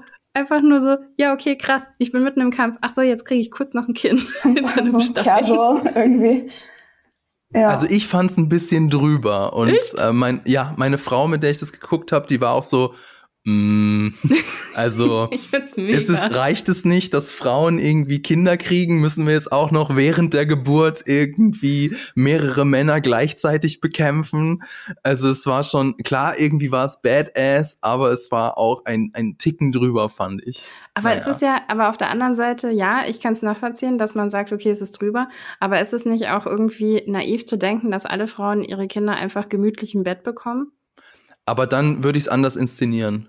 Also mm. ganz ehrlich. Ich fand es irgendwie auch metaphorisch eher, also für mich, weil weil es eben irgendwie so krass ist, einfach so ein Kind zu kriegen und Frauen halt so stark dabei sind bei diesem ganzen Prozess. Für mich war das quasi so eine visuelle Darstellung davon. Deswegen fand ich es gar nicht so übertrieben, aber ist natürlich schon ein bisschen crazy. Also ich glaube, ich könnte nicht jemanden mit dem Schwert bekämpfen, wenn ich hochschwanger bin. Sage ich jetzt einfach mal so. Vielleicht kann ich es auch, aber ich. Ja, ja, genau. Also Gott sei Dank sind wir ja eher selten in der äh, Passiert nicht der, so häufig, dass ich in der Lage, das machen zu müssen. Ne? Genau, so einen Schwertkampf ja. machen muss. Ja, ich wollte gerade sagen, also du konntest bisher noch nicht Schwertkampf, aber wart mal da drauf, bis du schwanger bist, weil dann kannst du das Dann kann ich es auf, auf einmal. Das kommt mit der Schwangerschaft. Okay, genau. verstehe, verstehe. Es ist auch ein weiteres Geheimnis der Frauen, das ihr von uns genau. Männern vorenthaltet. Ich, ich check schon. Okay, jetzt sind wir so ein bisschen mit dem allgemeinen Kritik, sind wir fertig. Ich würde jetzt gerne noch mal etwas genauer über das Ende reden, denn hier gibt's auch einige sehr interessante Punkte und auch einige etwas seltsame Punkte. Ähm, vielleicht muss man davor sagen, es gibt Gerüchte oder es gibt Berichte, dass die Macherinnen und Macher gerne zehn Folgen machen wollten. Am Ende sind es aber nur acht geworden, äh, was so ein bisschen die Macher vor Probleme gestellt hat. Dann ähm, ist es auch so, dass der Schauspieler, ich habe es angesprochen, der Schauspieler von Matt Cawthon, Barney Harris, hat aus irgendwelchen Gründen, wir wissen es nicht, Barney Harris hat zum Beispiel auch seine ganzen Social-Media-Kanäle gelöscht. Er hat die Serie verlassen, er ist aus, ausgestiegen. Jetzt wissen wir nicht, ob das auf sein Betreiben war, ob das ähm, die, ob das irgendwie auf Betreiben des Studios war oder wie auch immer, was dahinter steckt. Wir wissen es nicht. Ähm, und er war, wenn ich das so richtig verstanden habe, es war geplant, dass Matt mit den anderen dabei ist. Also diese Szene, wo er am, am Portal steht und sich dann entscheidet, nicht mitzugehen, das war eigentlich nicht vorgesehen. Ähm, gibt es vielleicht eine, eine Begebenheit, wo das dann genau auffällt, dass er einfach nicht dabei ist und dass er fehlt. Also das war eine weitere Problematik des Finales. Und dann auch sehr schön, ähm, sie mussten wohl irgendwelche Szenen nachdrehen und hatten dann wegen Covid, wegen der Pandemie äh, nicht mehr, also was genau passiert ist, wissen wir nicht, aber sie hatten offensichtlich nicht mehr den Zugriff zu den ähm, Requisiten, zu den Sets. Und deswegen haben wir jetzt am ähm, den Kampf der Magierinnen gegen die Trollocs, bei denen die Aha-Regel eingehalten wird. Also ich weiß nicht, ob ihr euch noch erinnert. wo dann, wir haben diese riesige Festung mit den Ballisten und den, den Kämpferinnen, die, oh, diese Stadt wird niemals fallen. Und dann Schnitt, Wüstensand und von links kommen äh, Egwene und Naiv reingelaufen und dann stehen da halt einfach ein paar Magierinnen rum und halten sich an den Händen, beziehungsweise ja nicht, weil Covid. Ähm, das war super albern und jetzt wisst ihr warum. Also das war eine nachgedrehte Szene und irgendwie konnten sie das nicht mehr so drehen, wie das ursprünglich geplant war, nämlich oben auf den Mauern. Naja, aber okay, jetzt lass uns doch mal über das Ende reden, denn die letzte Folge beginnt mit einem Rückblick, der aber in der Zukunft spielt, also, ähm, also nicht ganz, sondern ist äh, die Gesellschaft ähm, war schon mal weiter, die Zivilisation war schon mal weiter und dann kam eben der der große Downfall, sage ich mal. Und das fand ich eben sehr interessant. Da, da wurde wieder so gezeigt, also wir, wir sehen eben, wir sehen eben, dass früher, also vor 3000 Jahren, sowohl Männer als auch Frauen die, äh, die, äh, die eine Macht nutzen konnten. Und dass ähm, das, was die Aes Sedai die ganze Staffel über gesagt haben, dass äh, die Männer, die Macht verdorben haben, das war nicht irgendwie, weil sie die Welt erobern wollten, sondern das war, weil sie den dunklen König besiegen wollten und die Frauen haben sie im Stich gelassen. Also die Geschichte wird von den Siegern geschrieben oder vielmehr von denen, die übrig bleiben, fand ich, fand ich richtig cool. Wobei ich hätte mich sehr gefreut, wenn das vielleicht noch mal ein bisschen weiter ausgeholt würde. Also wenn das ein bisschen mehr stärker gezeigt würden wäre, fände ich cool. Vielleicht machen sie es in der zweiten Staffel, ich weiß es nicht. So aufgefasst tatsächlich, dass sie im Stich gelassen wurden. Ich habe das eher so aufgefasst, so im Sinne von, das ist ein scheiß Plan, da machen wir nicht mit. Ja, ich naja, auch. es ist halt eine ja. self-fulfilling prophecy, ne? Wenn du sagst so, ja, nee, das schafft ihr eh nicht. Ja, und dann, wir tun aber auch nichts, um euch zu helfen, finde ich schon. Es ist schon arg im Stich lassen. okay. okay. Um, ja. ähm, ich glaube, also ich hatte da ähm, den Unterton noch wahrgenommen, dass ähm, da schon eine Gefahr drin liegt, dass man eben korrumpiert wird. Ja, wer nichts wagt, der nichts gewinnt. Also, okay. ne? ja. also das muss auch mal so also sein. Ich habe es eigentlich auch so wahrgenommen wie Laura und ich will es jetzt auch nicht anders wahrnehmen, weil sonst wäre ich nämlich genervt, dass äh, jetzt dann doch irgendwie alle Frauen wieder schuld sind, dass das passiert ist. ich weiß nicht. Ich glaube, es war. Ich so. glaube, eventuell ist es halt einfach so, wir wissen es nicht. Ja, wir weil sie waren nicht dabei wir wissen nicht, ob es eventuell anders gelaufen wäre. Vielleicht wär's, habt ihr recht und es wäre genauso gekommen. Es wäre. Und alle wären es wär, korrumpiert. Es wäre, nee, oder es wäre, es hätte den gleichen Outcome ge gegeben, aber dann wären beide Seiten korrumpiert gewesen. Wir wissen es nicht. Also, ähm, aber es, ich wollte auch einfach nur sagen, dass hier das, ähm, also die, die Erzählung der Aes Sedai ein bisschen aufgebrochen wird und es wird eben gezeigt, dass bei der, dass da mehr hintersteckt hinter Hintergrundgeschichte, fand ich schon sehr ja, cool. Das stimmt. Ja. Dann die ähm, angesprochene Konfrontation Perrin versus Fane. Also der Händler aus der, ähm, der, der Wanderhändler aus der allerersten Folge, der sich irgendwie als Makler des Bösen herausstellt. Äh, ich habe gelesen, das sollte ursprünglich wohl Matt und Fane sein, aber der hatte ja schon, wie gesagt, davor die Serie verlassen. Ähm, deswegen, also es kommt so komplett aus dem Nix, also weil Perrin hat auch diesen Fane noch nie getroffen. Insofern wirkt dieses Aufeinandertreffen auch etwas seltsam. Es hätte mehr Sinn ergeben, wenn es Matt gewesen wäre, weil der den ja schon gesehen hat und mit der mit dem hier auch schon gehandelt hat. Ähm, aber wie gesagt, der Schauspieler war ja nicht äh, ja da. Okay, und dann ähm, haben wir eben den den Kampf äh, gut gegen böse. Also wirklich super klassisch. Also wir haben den Kampf gut gegen böse eben die ähm, die sage ich mal die die physische Seite. Also das wird auf dem Schlachtfeld entschieden und dann äh, der die also die Versuchung ähm, Randall Thor muss eben gegen den dunklen König antreten und seiner Versuchung widerstehen. Ähm, ist eben auch, wollte da jemand was sagen? Ich weiß nicht, ich hatte da was im Ohr. Mm -mm. Nee. Okay.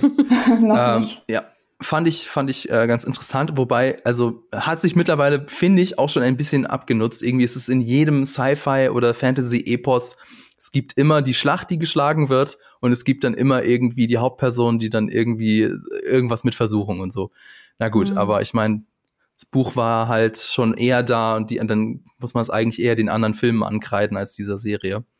Und also es geht eben darum, der Versuchung der scheinbar einfachen Lösung zu widerstehen und im Zweifel sein eigenes Wohlergehen zu opfern. Äh, und was jetzt aber interessant wird, ist das, was Peyton Fane sagt. Der sagt nämlich, alle fünf Charaktere sind Brennpunkte des Rades und dass, obwohl Rand der Drache sein mag, jeder von ihnen eine Rolle zu spielen hat in dem unvermeidlichen und andauernden Kampf zwischen Licht und Dunkelheit. Und hier ist jetzt das, was du, äh, Laura, so ein bisschen plakativ fandest mit dem Yin-Yang-Zeichen. Äh, Peyton sagt nämlich, wir brauchen die Dunkelheit, wir brauchen einen Ausgleich. Ich habe das beim ersten Mal gucken so verstanden, dass er von seiner Partei, also von den dunklen Leuten spricht, dass die einfach die dunkle Seite brauchen. Aber nee, also Payton meint das allgemeingültig. Also, dass es nicht funktioniert, wenn man einfach die Dunkelheit komplett auslöscht, sondern dass es eine Balance braucht. Mhm. Deswegen Yin und Yang.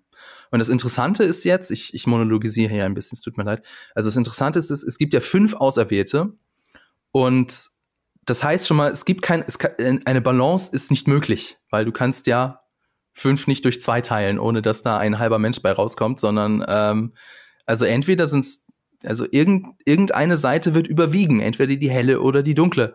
Und wir wissen jetzt schon, drei von ihnen, von den äh, fünf Auserwählten, fühlen sich zur dunklen Seite hingezogen. Also Matt, der ja schon sagt, äh, der gesagt, okay, also macht ihr das alleine, ich gehe zurück zu Shagalogoth oder zu dieser dunklen Stadt.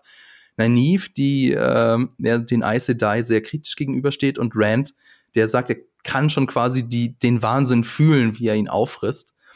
Also das wird, das wird sehr spannend dann in der zweiten Staffel und auch in der weiteren Serie. Ja, wobei, also, und wie gesagt, ich kenne die Bücher nicht, aber Naniv kommt mir immer noch so vor, als wäre sie so ein bisschen diejenige, die in der Mitte steht, ne? Mhm. Also ich meine, du kannst ja, also um eine Balance so zu haben, musst du vielleicht ja auch nicht immer ein Gleichgewicht haben, sondern du brauchst vielleicht genau diese eine Person, die immer von der einen Seite zur anderen Seite geht. Um so eine Vermittlerin so quasi. Ja, genau. Ja. Das so aufzuwiegen. Wie wenn so ein Schiff so wackelt, dass Mhm. einer in der Mitte immer so von der einen Seite. So ein Bein auf Damit der einen, ein auf der genau. anderen. Und das so aus zu balancieren. Hast du das auch so verstanden, Lisa? Ja, also auf jeden Fall war für mich schon relativ früh klar, dass ähm, die vier oder dann irgendwann die fünf, dass die alle irgendeinen bedeutenden Part haben werden. Ich glaube, deswegen war ich auch so ein bisschen enttäuscht, dass quasi nicht noch mehr von deren jetzt Fähigkeiten oder ähm, diesen, deren Missionen quasi erklärt wurde. Mhm. Das mit der Balance habe ich auch verstanden. Ich weiß nämlich noch, dass ich gedacht habe, ah, ist ja so ein bisschen wie bei Star Wars irgendwie mit den Jedi und den Sith so. Ähm, das fand ich dann ganz witzig. Ähm, genau, also ich glaube auch, dass es irgendwie so sein wird. Jetzt ist halt nur die Frage, wer jetzt quasi noch böse wird, weil ich glaube, jetzt am Anfang wurde es ja so ein bisschen, oder nicht am, also am Anfang, am Ende von, von dem Finale wurde es jetzt ja so ein bisschen suggeriert, dass jetzt hier Mr. Rand so seinen eigenen Weg geht. Aber es wäre natürlich jetzt sehr plakativ. Es könnte ja auch sein, dass Perrin jetzt irgendwie doch noch ein Werwolf wird und super böse. Mhm. Aber wer nicht. sagt denn, dass die Wölfe böse sind? Die haben sie ja die ganze Zeit, die haben ja geholfen. Nee, ich sag, ich, ich sag gar nicht, dass die böse sind. Ich überlege nur, wer von den Leuten theoretisch Eigenschaften hätte ja. oder schon so gezeigt würde, dass ähm, Stimmt, die Wölfe waren eigentlich ganz nett, also außerhalb dieses ganzen Naja, also diese, die Wölfe waren auch sehr gefährlich. Also ja. die haben dann die White Cloaks zerfleischt. Also es ist, wenn wir bei der klassischen Fantasy-Literatur bleiben, ist der Werwolf schon eher ein, eine Kraft des Bösen.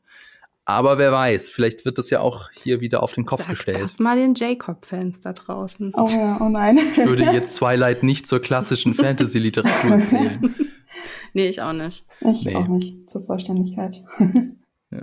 Eine Sache noch, ich weiß nicht, ob ihr das äh, verstanden habt.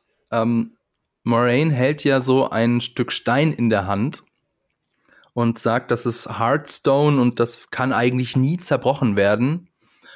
Und ähm, ich habe das jetzt einfach mal so hingenommen, so okay, habe dann aber danach noch mal gelesen und zwar das, worauf die sitzen oder stehen, das ist eines der Siegel des Dark One, also eines von, das ist Teil des Gefängnisses. Und mit diesem scheinbar heroischen Endkampf gut gegen böse haben sie eigentlich deswegen auch hat auch der, der Dunkelkönig so leicht gelächelt am Ende, haben sie eigentlich genau das gemacht, was er wollte. Sie haben nämlich sein Gefängnis beschädigt und eines der Siegel gebrochen. Ja, äh, so wie bei Supernatural. okay, da, äh, witzig, dass du Supernatural ansprichst, da wollte ich nämlich äh, auch später noch drauf hinverweisen, aber gut. Ähm, also das war mir gar nicht so klar, aber das ist so, darauf, da, darum wird es dann in den weiteren Staffeln auch gehen. Es gibt noch weitere Siegel und die fangen auch an zu brechen beziehungsweise zu schwächeln. Und unsere Heldinnen und Helden werden die Siegel wahrscheinlich dann entweder auch wieder irgendwie, also den, den, den weiter versiegeln müssen. Oder der, der dunkle König wird erneut wiederkehren. Ähm, dann gibt es ja noch was. Es gibt ganz am Ende, also man denkt so, okay, die Serie ist vorbei, aber dann gibt es noch eine Szene am Strand. Äh, oh, ja. Ich weiß nicht, ob ihr da vielleicht zu früh ausgemacht habt oder ob ihr, ich hoffe, ihr habt die gesehen. Denn ganz am Ende wird nämlich noch eine neue Bedrohung gezeigt. Da musste ich ein bisschen, also ich habe das erstmal geguckt, habe erstmal, okay, wer sind die, was soll das? Aber ich habe da ein bisschen recherchiert und zwar, das ist das Imperium, jetzt habe ich keine Ahnung, wie man das ausspricht, Xian Shan, Xian Shan, wie auch immer. Das ist ein Imperium im Osten und die sind ursprünglich von, von dem ähm, Kontinent vertrieben worden. Und jetzt kommen die zurück und wollen sich den Kontinent zurückholen. Und das Interessante an denen ist, die halten sich Frauen, die die Macht lenken können, als Sklaven, die äh, Damane genannt werden, was Angeleinte bedeutet. Und die setzen, dieses Imperium setzt Soldatinnen ein, die als Suldam bekannt sind, also Leinenhalter, um die Kräfte äh, der Versklavten zu kontrollieren. Deswegen stehen diese Frauen mit diesen seltsamen goldenen Bällen im Mund darum. Also das sind Aes Sedai, die aber versklavt sind. Also ein super sympathisches Imperium, was da kommt in der zweiten Staffel. Und das ist auch das, was ich meinte. So, äh, es klingt wie klassisch gut gegen böse, aber es kommen eben noch weitere Faktoren hinzu, die das Ganze ein bisschen verkomplizieren. Also interessant, sehr spannend, was da noch in der zweiten Staffel noch, noch so alles kommt. Hm. Ja, vielleicht, ähm, was, was habt ihr denn so für Ideen, was da noch in der zweiten Staffel passiert? Weil da haben wir noch gar nicht so drüber gesprochen. Moraine verliert ja ihre Power. Meint ihr, sie geht dann irgendwie zu diesen bösen Schiffleuten oder zu irgendwem anderen Böses, um sich ihre Power wiederzuholen? Oder eher nicht? Weil das habe ich mich nämlich gefragt, was hm. mit ihr jetzt so ist. Oder Nynaeve hilft ihr. Ja, stimmt. Das wäre die ja. schönste Lösung irgendwie fände ich. Ja, das, das wäre wär auf jeden Fall so charaktergetrieben. Dann müsste sich dann Nynaeve so vielleicht auch wieder versöhnen mit den Aes Sedai. Mhm. Vielleicht, weiß ich nicht. Stimmt. Und ähm, bin auf jeden Fall gespannt, wo Rand hinläuft und was Matt vorhat. Das frage ich mich. Ja. Die müssen auch alle diese, dieses komische Horn jetzt wiederfinden. Ja, stimmt. Das Dieses Horn ist heilige... auch geklaut worden. Genau. Ja. Also viel, viel. Was ist da noch zu sagen? Laura, wolltest du noch was sagen? Mm, -mm. Nee. nee, okay. Also viel, was es da noch so äh, zu tun gibt. Die, äh, der erste, die erste Schlacht ist geschlagen. Ähm, äh, ein, ein zweifelhafter Sieg, würde ich mal sagen. Und wie wir schon gesagt haben, eine zweite Staffel ist bereits bestätigt. Und Amazon hat auch Interesse daran, alle Bücher zu adaptieren. Oha. Das wären dann 14, 14 ja. Staffeln. Wobei, Mal sehen, ob es wirklich ja. so weit kommt. Ähm, und jetzt wollte ich den kurzen Schlecker machen. Supernatural hatte 15 Staffeln. Ja. Also es gab auf jeden Fall ähm, sowas schon mal in der Vergangenheit. Ähm, ah, darauf wolltest du hinaus. Ja. Naja, also es wird, glaube ich, ähm, das Interessante, ich meine, es ist ja Prime und das Interessante mhm. wird natürlich sein, wie ähm, Lord of the Rings läuft. Und dann ist nämlich, glaube ich, die Frage, also sie haben ja da zwei Eisen im Feuer. Mhm. Ähm, ich glaube schon, dass sie irgendwann dann die Frage stellen müssen, irgendwie, okay, welche Serie läuft hier besser und wo ähm, ballern wir das Geld rein? Aber ich also, glaube, der Fokus ist schon auf der Lord of the Rings Serie, ja, weil ähm, also äh, das Rad der Zeit war nicht billig. Also zum Beispiel Shada Lugoth haben sie als gebautes Set hingestellt. Das ist äh, nur zum Teil Greenscreen. Das war schon nicht billig. Und ich habe so einen Wert gefunden, ist natürlich alles nicht verifiziert, 10 Millionen Dollar pro Folge. Von, also das Rad der Zeit meine ich jetzt. Und ähm, der Showrunner hat gesagt, also er wäre froh, wenn er irgendwie einen Bruchteil von dem Budget der Lord of the Rings Serie hätte. Also die Lord of the Rings Serie ist nochmal deutlich teurer. Also ähm, Amazon hat schon eher so, konzentriert sich, glaube ich, eher oder hat, hat so die, die Prioritäten eher auf Herr der Ringe. Naja, klar, also ich meine, es ist auf jeden Fall, ich meine, klar, es ist das größere Franchise und ähm, die Wahrscheinlichkeit, dass die Serie besser, noch besser läuft. Mhm. Also ich meine, ganz offensichtlich ist Wheel of Time ja schon ziemlich gut gelaufen, ähm, sind ja relativ hoch. Deshalb glaube ich, dass da eben dann irgendwann die Frage gestellt wird, kann Wheel of Time noch weitergeführt werden oder muss dann irgendwann ein Ende gefunden werden, bevor 14 Staffeln produziert werden. Aber ich meine, wenn Wheel of Time, wenn die zweite Staffel äh, gut läuft, dann kann ich mir schon vorstellen, dass wir ähm, da auf ein paar Staffeln uns noch freuen dürfen. Also freuen, manche freuen sich, manche freuen sich nicht. Mhm. Ähm, aber ich glaube, da könnte, also das, die Wahrscheinlichkeit könnte dann äh, groß sein, dass, wenn Lord of the Rings die Aufmerksamkeit auf sich zieht, dass Wheel of Time irgendwann eingestellt wird. Aber ich meine, wenn man dann als Alternative die Lord of the Rings Serie hat, ist es eventuell auch nicht ganz so schlimm. Aber es bleibt spannend und äh, Fantasy-Fans haben da auf jeden Fall in der nahen Zukunft genug Futter. Okay, kommen wir jetzt von der Serie über den klassischen Kampf Gut gegen Böse zu einer anderen Fantasy-Serie, in der nicht immer klar ist, wer jetzt ist eigentlich gut und wer ist jetzt eigentlich böse, nämlich The Witcher auf Netflix. Da ist die zweite Staffel rausgekommen. Auch äh, sehr gehypt, sehr äh, heiß erwartet. Und ich kann endlich mit euch drüber reden. Ich bin tatsächlich, würde ich schon eher sagen, großer Witcher-Fan. Ich habe ähm, also das dritte, den dritten Teil natürlich gespielt, ist äh, das Videospiel The Witcher Teil 3, The Wild Hunt. Äh, ich habe für die erste Staffel auch noch mal die Bücher gelesen, jetzt für die zweite Staffel nicht. Ähm, ja, und ähm, ich, also mir persönlich hat jetzt die zweite Staffel äh, sehr, sehr gut gefallen. Tatsächlich einen Ticken besser als die erste. Aber ich habe natürlich ein bisschen mich umgehört und die zweite Staffel hat auch wieder sehr viel Kritik auf sich gezogen und deswegen würde mich mal interessieren, wie ihr das so seht. Also, wie hat denn euch so die zweite Staffel gefallen? Lisa, magst du vielleicht mal anfangen? Ähm, mir ging es auch so, dass ich die zweite Staffel, also ich fand die erste Staffel schon cool und die zweite fand ich jetzt ein bisschen besser, ähm, vor allem weil das mit den Zeitebenen jetzt so ein bisschen anders war.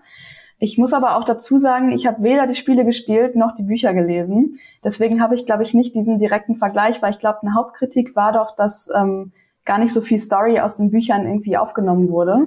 Und das weiß ich natürlich alles nicht. Deswegen, ähm, für mich war es jetzt voll gut so. Naja, sie haben da schon ähm, relativ konsequent die Kurzgeschichtensammlung abgehandelt. Mhm. Ähm, mein also mein Gefühl war halt, dass da habe ich mich jetzt sehr geärgert während der ersten Staffel, weil ich halt da ganz konkret noch äh, die Kurzgeschichten eben kurz davor im Kopf hatte und ich war permanent enttäuscht eigentlich, weil ich die ganze Zeit dachte, oh, das ist aber anders als im Buch und im Buch ist das aber viel ausführlicher und viel cooler. Ähm, insofern bin ich jetzt sehr froh, dass ich da den, äh, also das die Buchvorlage nicht mehr ganz so gut im Kopf hatte wie äh, während der ersten Staffel und deswegen war so die permanente Enttäuschung nicht da. Vielleicht war das auch einer der Gründe, warum ich die zweite Staffel besser fand. Laura, wie ging es denn dir? Ähm, ich fand die zweite Staffel auch gut, aber die erste Staffel irgendwie besser. Und zwar. Interessant. Ja. und zwar deshalb, weil ähnliches Phänomen wie bei Wheel of Time, Folge 2 und 3 und es zog sich auch noch so ein bisschen in Folge 3, äh, 4 rein, ähm, fand ich nicht so packend jetzt von der mhm. zweiten Staffel. Und die erste Staffel hat mich durchgängig die ganze Zeit ähm, gecatcht und ja. ich war dabei. Im Nachhinein, wenn ich jetzt das Gesamtpaket anschaue, ähm, zweite Staffel, finde ich aber trotzdem die zweite Staffel sehr gut. Mhm. Also ich bin auch gerade irgendwie gegen Ende raus, wurde es dann halt irgendwie immer immer besser und, und hat mich immer mehr irgendwie reingeholt und dementsprechend würde ich jetzt den, das Gesamtprädikat für die zweite Staffel fällt jetzt bei mir nicht negativ aus. Hm. Aber die erste Staffel hat mich trotzdem, glaube ich, irgendwie ein bisschen, also ich mochte das aber auch mit den verschiedenen Timelines. Vielleicht. Ja, ja, ich auch. Äh, beziehungsweise ja. ein, äh, ein Kommentar hat mich oder uns darauf hingewiesen, es sind gar nicht verschiedene Timelines weil ähm, es ist ja, es passiert ja immer das Gleiche, beziehungsweise ja, es ist eine Timeline, es sind nur verschiedene Handlungsbögen oder Storystränge, die zu unterschiedlichen Zeiten spielen, aber es ist eine Timeline. Ja, ähm, das stimmt. Ja, okay. Äh, hat er recht, ist korrekt. also es sind drei Storystränge, die nicht chronologisch oder die in der Zeitebene hin und her springen. Das fand ich eigentlich, also da waren wirklich viele ähm, auch ja ein bisschen überfordert und die zweite Staffel greift das sogar tatsächlich mit einem äh, ja sehr plakativen ähm, Easter Egg auf. Ähm, ich fand das eigentlich immer ganz interessant, so ein bisschen zu knobeln. Okay, wann spielt das jetzt mhm. eigentlich und so? Und das, meiner Meinung nach wurde das eigentlich auch klar äh, angezeigt, in, wo wir jetzt, uns jetzt eigentlich befinden. Aber gut, ähm, aber du, du hast schon recht, Laura. Irgendwas fühlt sich anders an jetzt in der zweiten Staffel und es ist nicht nur, dass es eben kein Rumgespringe in der Zeit gibt. Ich glaube, es liegt daran, ähm, also die erste Staffel hatte sehr viel Story und relativ wenig Charakterentwicklung. Und die zweite Staffel hat sehr viel Charakterentwicklung und weniger Story. Ja. Ich glaube, das ist die große Unterscheidung. Und da ist natürlich immer so die Frage, okay, was gefällt einem mehr? Also will man mehr lustige Witcher-Geschichten ähm, sehen oder ist man irgendwie wirklich an den Charakteren interessiert. Ähm, weiß ich nicht. Also ich vermute jetzt mal so vom, vom Hören her, ähm, also Lisa, du bist eher an den Charakteren interessiert und Laura, du interessierst dich mehr für die Geschichte oder wie würde ich das, das jetzt? Ist eine sehr einfache Analyse der Tatsache, der, der, dieser Aussagen. Ich ähm, kann dem nicht zustimmen, weil normalerweise bin ich immer sehr an den Charakteren interessiert. Die Frage hm. ist halt, sind die Charaktere so interessant, dass sie mein Interesse binden? Ja. Nun, ähm, der Witz ist ja, dass wir in der Staffel 1, also die Hauptcharaktere, ist ja klar, Geralt natürlich, Siri und Jennifer. Und in der ersten Staffel sind die beiden Hauptfiguren, Geralt und Siri, treffen sich erst in der letzten Folge ganz am Ende und haben eigentlich keine Interaktion miteinander. Es sei denn, du würdest einmal eine Umarmung geben als Interaktion zählen. Und jetzt in der zweiten Staffel sehen wir sehr viel mehr davon. Und wir haben auch endlich zum allerersten Mal alle drei zusammen. Also Gerald, Siri und Jennifer. Und das fand ich war ein, also eines von vielen Highlights der zweiten Staffel. Immer wenn sich irgendwie die Figuren treffen, die vorher noch nicht oder erst nur sehr kurz aufeinander getroffen sind. Auch zum Beispiel äh, Jennifer und Jaskier. Fand mhm. ich auch sehr cool. Und das ist, finde ich, schon eine Stärke von der Staffel, dass, dass mehr Charakterinteraktion passiert. Ja, das Nicht stimmt. Ja, ja, das stimmt. Ich kann dir auch gar nicht genau sagen, warum ich da so ein bisschen ausgeschaltet habe, weil ich finde zum Beispiel, dass so, sobald die in äh, Kier Morhen sind, ich finde, es sieht fantastisch aus, ehrlich gesagt. Ich finde, das ist das schönste Set der ganzen zweiten Staffel. also ähm, ich habe mir Care Morhen immer etwas größer vorgestellt, aber okay. Ja, aber das ist ja auch schon zum Teil kaputt. Vielleicht ja. war das ja immer größer. Musst du dir einfach vorstellen. Ja, genau. Ja, das ja. geht da hinten noch weiter hinter dem Berg. Ach so, das war nur die, die kleine Nebenhalle eigentlich ja, für genau. die Bediensteten. Okay. Vorne ja, der verstehe, Haupteingang. Verstehe. Okay. ich, ich finde, ich finde ähm, der, also die External Shots sind finde ich sehr schön. Also dieses Ganze, immer wenn die draußen sind, auch wenn mm. die mhm. draußen irgendwie durch diese Sets laufen. Ich weiß nicht, das ist, ähm, fand ich ästhetisch einfach sehr schön gelungen. innen kann ich gar nicht so viel sagen. Innen ist tatsächlich vielleicht ein bisschen kleiner, als man sich das vorgestellt hat. Mhm. Aber ja. Ähm, aber ich, ja, es ist echt schwierig. Es ist schwierig, weil ich finde, ich finde ja auch die Charaktere erstmal, ich mag die alle, ne? Ich mag auch Siri total gerne. Ich mag auch, äh, ich mag Geralt natürlich total gerne auch irgendwie und, und auch Jennifer. Ähm, und du hast recht, wenn die zusammenkommen, aber das ist ja dann auch ähm, erst später in der Staffel, ähm, dann entsteht dann eine ganz coole Dynamik. Und vielleicht ist es genau das, was mir am Anfang so ein bisschen fehlt. Wobei Wesemir ja auch toll ist. Mm. Ich kann es dir nicht sagen. Ich kann es dir nicht sagen. Irgendwas hat mich einfach nicht so ganz komplett gecatcht. Vielleicht ist es, vielleicht ist es auch wieder dieses klassische, vielleicht ist es dann doch auch schon wieder dieses, okay, ich habe das jetzt zu oft gesehen, dass dann jemand da trainiert. Hm, ja, hm. also diese, dieses ganze, ja, und also, und wenn wir dann später im Spoiler-Teil sind, dann können wir ja auch darüber sprechen, wie viele unglaubliche Parallelen es zwischen Wheel of Time und Witcher gibt und wie viel da gedoppelt ist. Das ist ganz witzig, weil ähm, klar, beides sind Fantasy-Serien, aber ich würde jetzt mich schon fast zu der Behauptung versteigen, dass The Witcher so ein bisschen das Gegenbild von Das Rad der Zeit ist. Also zumindestens jetzt in den groben Zügen und was die erste Staffel betrifft, weil ähm, in Das Rad der Zeit haben wir eben äh, Klass, kla klassisch gut gegen böse. Also du hast eben die Aes Sedai und dann auf der anderen Seite eben den Dunklen König und die Trollocs. Und in The Witcher gibt's eigentlich ist so ein bisschen so in guter Game of Thrones Tradition. Es gibt eigentlich gar nicht so die klaren, puren Bösen, sondern jeder hat so seine Motivation. Also ich habe auch noch gar nicht so richtig erzählt, worum es eigentlich in der zweiten Staffel geht. Also in der zweiten Staffel, die äh, beginnt eben nahtlos da, wo die erste Staffel aufgehört hat. Geralt und Ciri treffen aufeinander und äh, laufen dann nach Kaer Morhen in die Hexerfestung. Dann Jennifer ähm, wird gefangen genommen und von den von Nilfgaard und äh, muss dann erstmal wieder ihren Weg zurückfinden. Nilfgaard leckt seine Wunden, hat ja das einen Großteil ihrer Armee verloren und muss jetzt erstmal schauen, wie sie da ihre Truppen wieder aufstocken. Versuchen das unter anderem mit den heimatvertriebenen Elfen und währenddessen beratschlagen so die Bruderschaft der Zauberer, was sie eigentlich jetzt tun sollen und die die nördlichen Königreiche denken auch so, okay, was machen wir jetzt mit Nilfgaard da so äh, in in Sintra? Das ist so die Ausgangsposition, würde ich mal sagen. Und ähm, die Showrunnerin Lauren Schmidt-Hisrick, die hat gesagt, äh, es ist ja die ähm, Adaption von Das Erbe der Elfen.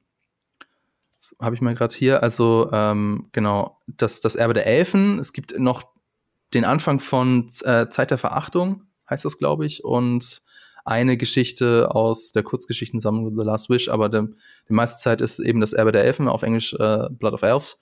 Und Lawrence Schmidt Historic hat gesagt, äh, das Problem an dem Buch ist äh, sehr, sehr viel Charakterinteraktion und keine, also kaum Action, die die Story vorantreibt. Das war so ihre Herausforderung an der zweiten Staffel. Und deswegen haben sie etwas getan, was nicht im Buch vorkommt. Sie haben nämlich ein ich sag mal, einen Bösewicht erfunden. Die Deathless Mother, die Voleth Mir oder Voleth Mare, wird nicht, also wird mal so, mal so betont in der Serie. Ich weiß nicht genau, was richtig ist. Ähm, die gibt es im Buch nicht. Und äh, die wird jetzt in der äh, Serie eben eingeführt und die soll so, sag ich mal, als, als Bösewicht oder als Mysterium herhalten, um alle Storyfäden miteinander zu verbinden und dann am Ende zu einem Finale zu führen. Äh, hat euch das überzeugt, diese, dieser Kunstgriff der Showrunnerin? Ich würde übrigens widersprechen, es gibt, glaube ich, schon gut, klassisch gut und böse bei Witcher. Na, okay. Sorry, ich gehe da jetzt gerade nochmal zurück. Ähm, weil, und ich komme aber gleich, gleich wieder darauf, weil gerade in der ersten Staffel und aber auch in der zweiten Staffel gibt es ein, ein klassisches Gut und Böse, ne? Also weil Nilfgaard und ähm, The White Flame wird von Anfang an als das klassisch Böse dargestellt. Und auch das Ende von der ersten Staffel ist dann in Anführungsstrichen gut gegen böse. Weil wir, wir lernen ja jetzt zum Beispiel Fringilla auch erst in der zweiten Staffel ein bisschen besser kennen. Die wird in der ersten Staffel sehr sehr früh rübergeschoben ins Böse. Auch ähm, mhm. ähm, wie heißt der, Kahir? Ähm, Ja. ist ein klassisch böser Charakter die ganze Zeit. Und jetzt in der zweiten Staffel wird das ein bisschen gebrochen, aber auch nicht wirklich. Und auch, also und, und dementsprechend finde ich schon, dass es, dass es da eine klassische ähm, Gut gegen Böse ähm, Zeichnung gibt, ähm, wie es ja im Fantasy eben oft so ist. Und natürlich ist es ein bisschen aufgebrochen irgendwie, und es wird auch immer wieder aufgebrochen, weil natürlich Monster auftauchen und äh, Geralt dann gegen Monster kämpfen muss, äh, weil das halt sein Dayjob ist. Ähm, aber die große, die große Story-Arc ist ja trotzdem immer irgendwie dieses ähm, gut gegen böse und er wird da ja jetzt reingezogen. Ne? Also Geralds Dayjob ähm, hat ihn bisher davon abgehalten, sich damit auseinanderzusetzen, welche größeren welche größeren Verstrickungen es in diesem Land gibt, ähm, wo es eben eine äh, zwei zwei Mächte gibt, die mehr oder weniger aufeinanderprallen und jetzt zersplittert sich das natürlich irgendwie auch noch mal so ein bisschen. Jetzt wissen wir, okay, das ähm, hat wurde in der ersten Staffel schon so angedeutet, ähm, das Brotherhood ist auch nicht irgendwie immer so eins, ne? Und, Mhm. und jetzt ähm, teilt sich das ein bisschen auf. Ähm, und in der zweiten Staffel teilt sich auch so ein bisschen nochmal auf, irgendwie, okay, wie sehen wir eigentlich irgendwie Nilfgaard, wie sehen wir Fringilla, wie sehen wir Kahir? Aber trotzdem ist ja die, die Zeichnung da. Und deshalb stimme ich dir dann nicht komplett zu, dass es ein Gegenentwurf ist zu Wheel of Time, weil bei Wheel of Time haben wir ja genau auch das gesehen, dass es eben verschiedene Parteien gibt und dass es verschiedene ähm, Interessenskonflikte auch gibt. Und jetzt zurück zu, zu der großen, also der aufgesetzten Bösen. Ich, also mir ist es schon die ganze Zeit in, in der zweiten Staffel auch so ein bisschen, ja, es ist halt, es ist wieder ein Monster. Also es ist wieder eine Ablenkung eigentlich von der, von dem wahren Konflikt, der, der dem zugrunde liegt. Und so habe ich das auch in der zweiten Staffel wahrgenommen. Und vielleicht ist es auch genau das, was mir in der zweiten Staffel dann teilweise, äh, was mich dann teilweise nicht so ganz mitgenommen hat, dass ich halt gemerkt habe, okay, ähm, wir haben hier jetzt einen Konflikt, der vor allen Dingen erstmal bei Jennifer liegt. Ähm, und der wird jetzt bis zum Ende doch auch mitgetragen. Der wird eine Auswirkung haben, aber der wird keine Auswirkung auf das große Ganze, auf die, die große Verstrickung des Landes haben, ähm, die da ja eben diese Entwicklung, Entwicklung von Nilfgaard ist und äh, den Elben ist. Und ich, ich bin nicht so hundertprozentig sicher, dass ich die Darstellung von, von äh, Wallace Mir ähm, mag, weil es dann doch auch so dieses, dieses klassische, die russische Hexe im Wald, wie heißt die, Baba Juschka? Baba Yaga. Baba Yaga mit ihrem, mit ihrem Haus auf, auf Stelzen. Mit ihrer Ja. Hütte, ja. Also ich bin nicht, ich bin nicht so hundertprozentig abgeholt worden, aber ja, ich weiß nicht, vielleicht muss ich es auch einfach nochmal schauen. Vielleicht muss ich es Mhm. nochmal schauen. Wie hat Ich dir bin- das denn gefallen, Lisa? Ja, ich wollte gerade sagen, ich bin auch nicht, also von der Darstellung auch nicht so abgeholt worden. Aber ich glaube tatsächlich, dass man es auf jeden Fall brauchte, irgend so ein verbindendes Glied zu haben, weil man hat halt diese verschiedenen Storylines. Man hat einmal halt ähm, den Witcher und Siri, wie die da trainieren und quasi versuchen rauszufinden. Ist ja noch ein ganz anderes Thema, was mit Siri überhaupt los ist. Dann hat man halt diese ganzen Politik-Sachen. Man hat irgendwie diese Elfenverfolgung und das ist teilweise, finde ich, wäre, glaube ich, ohne dieses, diese verbind dieses verbindende Element von dieser Wallet mehr, ist der Name, ähm, wäre es, äh, glaube ich, ein bisschen zu disconnected gewesen irgendwie für mich. Also deswegen finde ich es gut, dass es gab, aber mir geht es auch ein bisschen wie Laura, dass ähm, ja, es war ein bisschen plakativ oder am Anfang fand ich, wusste ich auch nicht so richtig, was ich jetzt so damit anfangen soll, dass auf einmal jetzt diese Hexe da ist. So. Mhm. Ja. Also sie haben hier schon versucht, ein Mysterium aufzubauen, also verschiedene Fragen, die sich dann durch die Staffel durchziehen und dann eben erst ganz am Ende oder im Verlauf der Staffel eben geklärt werden, in der Hoffnung, dass das die Zuschauerinnen und Zuschauer bei der Stange hält. Äh, ja, es ist, glaube ich, tatsächlich einfach ein, ein Grundproblem äh, des Ausgangsmaterials, dass eben Gerald, du hast es so schön gesagt, Laura, ist eben eigentlich ein glorifizierter Kammerjäger, sag ich mal. So, und das ist so sein Dayjob. Und ähm, er versucht sich ja eigentlich aus der großen Politik eben rauszuhalten, was ihm nicht ganz gelingt. Äh, aber das ist eben das Problem, dass, dass er ist keine treibende Partei in dem Konflikt des Kontinents. Dementsprechend ist immer so die Gefahr in der, in der Serie, dass Geralt für das große Ganze eigentlich relativ irrelevant ist oder zumindest irrelevant wirkt, was er ja natürlich, also er ist nicht irrelevant, aber dass er eben so ein bisschen so als, als Randfigur wirkt. Und das ist so die große Herausforderung der äh, Serienmacherinnen und Macher, dass sie das auf jeden Fall vermeiden wollen. Ähm, also ja, das klar, Wolf Mir wirkt aufgesetzt, weil es aufgesetzt ist. Es, es gehört eigentlich nicht zum Ausgangsmaterial dazu. Aber ich kann verstehen, was sie damit versucht haben. Und ähm, ich kann jetzt nicht ganz beurteilen, ob es mich wirklich an der Stange gehalten hat, weil ich habe die zweite Staffel ziemlich krass durchgebinged um sie eben jetzt für heute für Freitag fertig geguckt zu haben. Ähm, aber so ein bisschen habe ich mich natürlich schon gefragt, was ist das jetzt, was will die? Und wobei man, also jetzt mal ganz, also ganz klar, es ist kein Spoiler, von Anfang an wusste man eigentlich, also wusste ich eigentlich, okay, das kann nicht gut ausgehen. Ja, also das ist irgendein, das ist eigentlich eine klassische, das ist eigentlich ein, ein Dämon oder irgendjemand, der so der große Verführer ist, die große Verführerin ist und die, wenn man sich mit ihr einlässt, dann, dann geht das nicht gut aus. Ich finde es schon wieder sehr schwer, über die zweite Staffel ohne Spoiler zu reden. ja, gesagt. genau, das ist auch mein Deshalb Problem. Deshalb halte ich mich gerade noch so zurück. Mhm. Ähm, ich weiß gar nicht, können wir, haben wir noch irgendwas, was nicht spoilerig ist, was man über Witcher 2 sagen möchte, worüber man sprechen möchte? Ähm, also ich, vielleicht noch so generell Sachen, also die zweite Staffel fand ich unter, also verschiedene Sachen waren da, die, die mir besser gefallen haben. Ähm, zum Beispiel das CGI fand ich stellenweise deutlich besser als in der ersten Staffel. Ich erinnere mich da zum Beispiel an den goldenen Drachen, der ja echt nicht so doll aussah.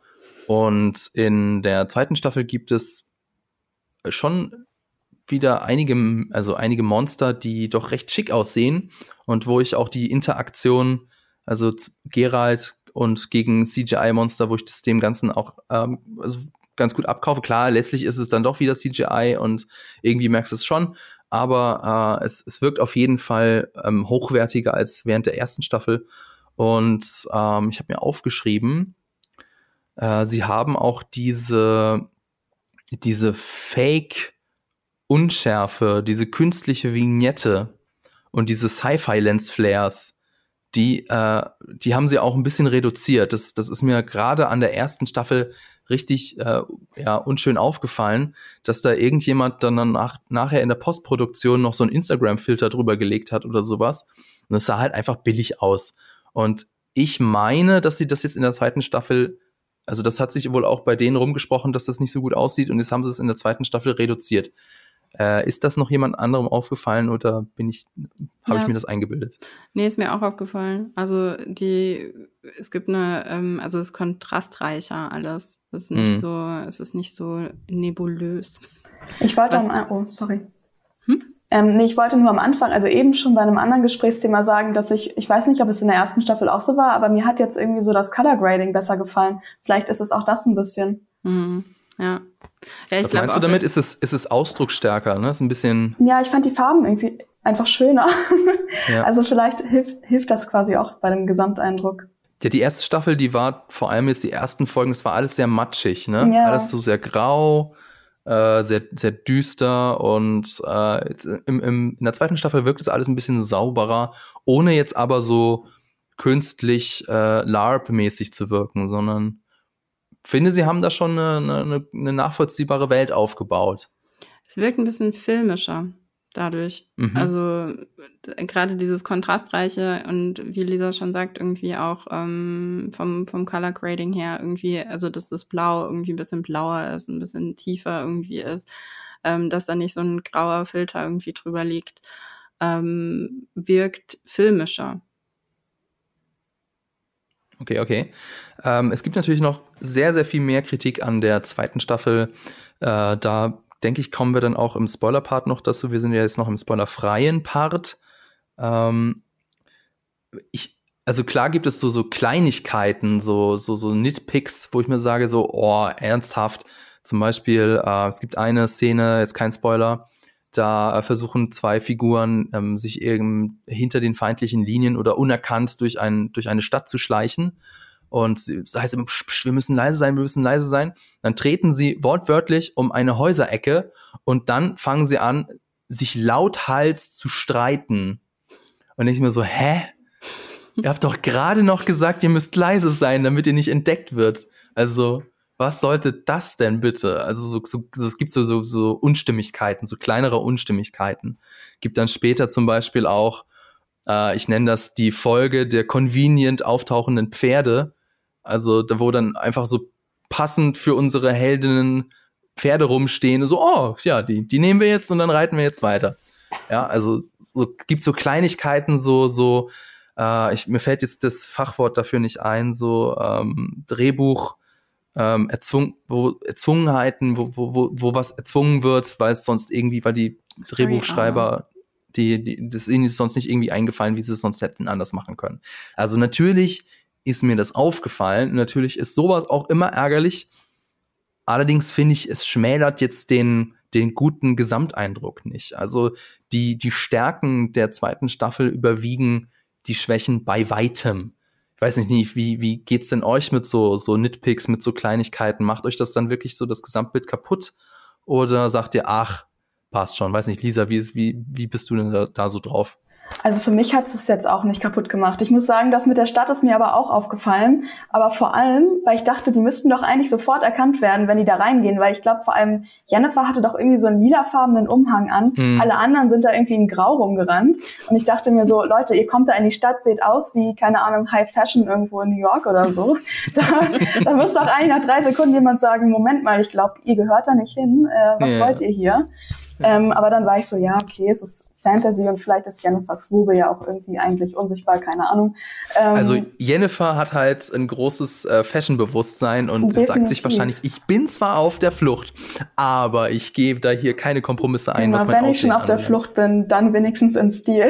ja, genau. Wobei die andere Person ist jetzt auch nicht äh, stillos gekleidet die andere Person, ich wollte jetzt, ich will das jetzt nicht spoilern, mit wem sie ja, unterwegs ja, ja. ist, aber die andere Person ist doch äh, grün. Ja, also ja. Wir haben lila und grün in braun, braun, grauen, grauen anderen. Ja, es sind keine, sind keine Bauern, sind keine Händler auf nee. Wanderschaft. Mm -mm. Nee, das sind, äh, aber vielleicht sind das ja die, genau, die Fashion-Leute, die in die Stadt kommen. Die Fashion-Bauern. Fashion-Bauern. Also, aber ich muss jetzt auch nochmal sagen, von wegen Nitpicks und kleinen Sachen, die mich gestört haben. Ich muss an dieser Stelle mich beschweren, dass ich Jaskias neuen Song nicht so gut finde wie seinen ersten Hit. Da konnte er meiner Meinung nach nicht so gut dran anknüpfen. Echt? Ich, ich finde den, nein, ich finde den zweiten, nein, nein, ich finde den zweiten Song richtig gut. Ich singe den schon seit zwei Wochen. also ist natürlich Toss a Coin to Your Witcher ist schon geil. Das ist schon ein Der Track. zweite Song heißt äh, Burn Butcher Burn, nenne ich es ja. mal. Und Jaskier ist in seiner Emo-Phase, weil Gerald ihn verlassen ja, hat. Da bin ich krass dabei. Ich finde es ah. toll. Laura fühlt so richtig. Ich fühl's richtig. Also es, ja, das ist, also deswegen will ich auch gar nicht so sagen, der, der Song stinkt so stark ab, weil, okay, er ist vielleicht nicht ganz so catchy wie Toss a Coin to Your Witcher, aber äh, der, der Song funktioniert halt auf so einer auf so einer Metaebene so gut, weil Jaskier halt immer noch so einen Hass auf Geralt hat und wir wissen alle, Butcher, wer, wir wissen, wer damit gemeint ist, ne? Der Butcher von Blaviken. Klar ist das, ist das Geralt, der da, der da zur Hölle fahren soll. Und weiß nicht, der, der Schauspieler bringt das eben auch sehr gut rüber. Also ähm, ich lieb's. Ich liebe alles, ihn was Jaskier macht in der zweiten Staffel. Jeder okay. einzelne Satz sitzt. Aber ich finde es deswegen auch ein bisschen schade, dass er so spärlich vorkam, ehrlich gesagt. Hm. Ich weiß nicht, ob das schon ein Spoiler ist, vielleicht schon. Ähm, da hätte ich, oder also ein bisschen, ja. ein bisschen random reingestreut, fand ich es teilweise, muss ich sagen. Ja. Aber ich habe mich auch jedes Mal gefreut und wie du schon meinst, also jedes Mal war sein Auftritt einfach super. Also. Ja. Aber ich glaube, das liegt auch wiederum an der Buchvorlage. Jetzt, ähm, liebe Buchfans, ihr kennt euch da besser aus als ich. Schreibt es uns sonst gerne in den Kommentaren oder schickt uns eine, eine, eine Mail. Ich meine, er ist auch nicht so die große Figur in den Büchern. Also er ist so die Begleitfigur für Gerald, wenn er auf Wanderschaft ist.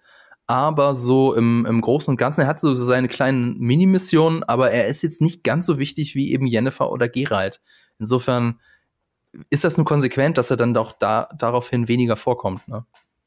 Ja, ich glaube, das ist vielleicht aber auch was, was jetzt in der Serie sich irgendwie so ein bisschen verselbstständigt hat, oder? Dass wir alle ähm, nach der ersten Staffel schon so großen Jaskier-Fans waren, mm. dass klar war, dass er in der zweiten Staffel auftauchen muss, auch wenn es nicht immer passt in die Geschichte, dass man da irgendwie auch vielleicht noch mal gucken musste, wie man ihn da irgendwie reinbekommt.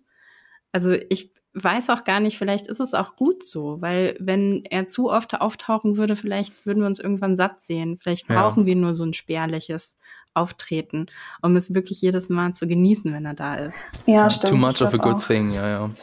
Kann schon sein. Habt ihr sonst noch irgendwie ein Highlight der zweiten Staffel? Hat euch irgendwas besonders gut gefallen oder hat euch irgendwas besonders schlecht gefallen? Also bei mir ist es, ähm, auch wenn Laura meinte, dass sie es sich ein bisschen schon satt gesehen hat von Leuten, die irgendwie trainiert werden und kämpfen lernen.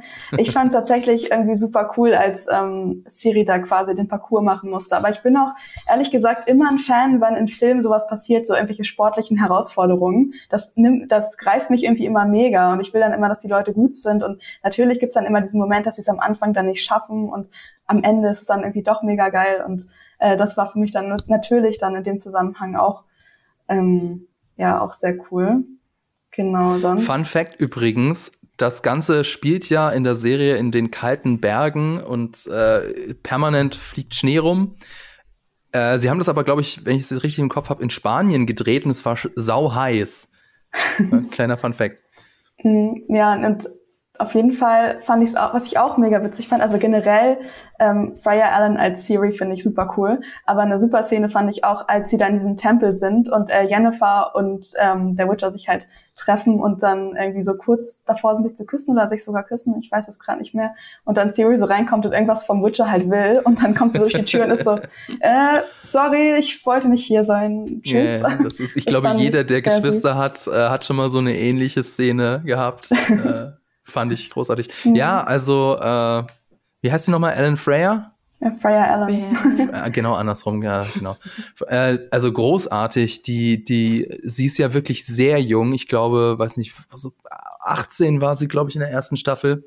Und dann muss sie halt mit so einem Hühnen von, also von, von Mensch, von Mann, äh, Henry Cavill muss sie mit dem zusammenspielen. Und äh, ich finde, sie, sie macht das wirklich sehr, sehr gut. Äh, also sie fällt da wirklich überhaupt nicht ab. Ich habe welche gelesen, die sie sehr stark kritisiert haben. Kann ich überhaupt nicht nachvollziehen. Nee. Ich finde sie super in der zweiten Staffel.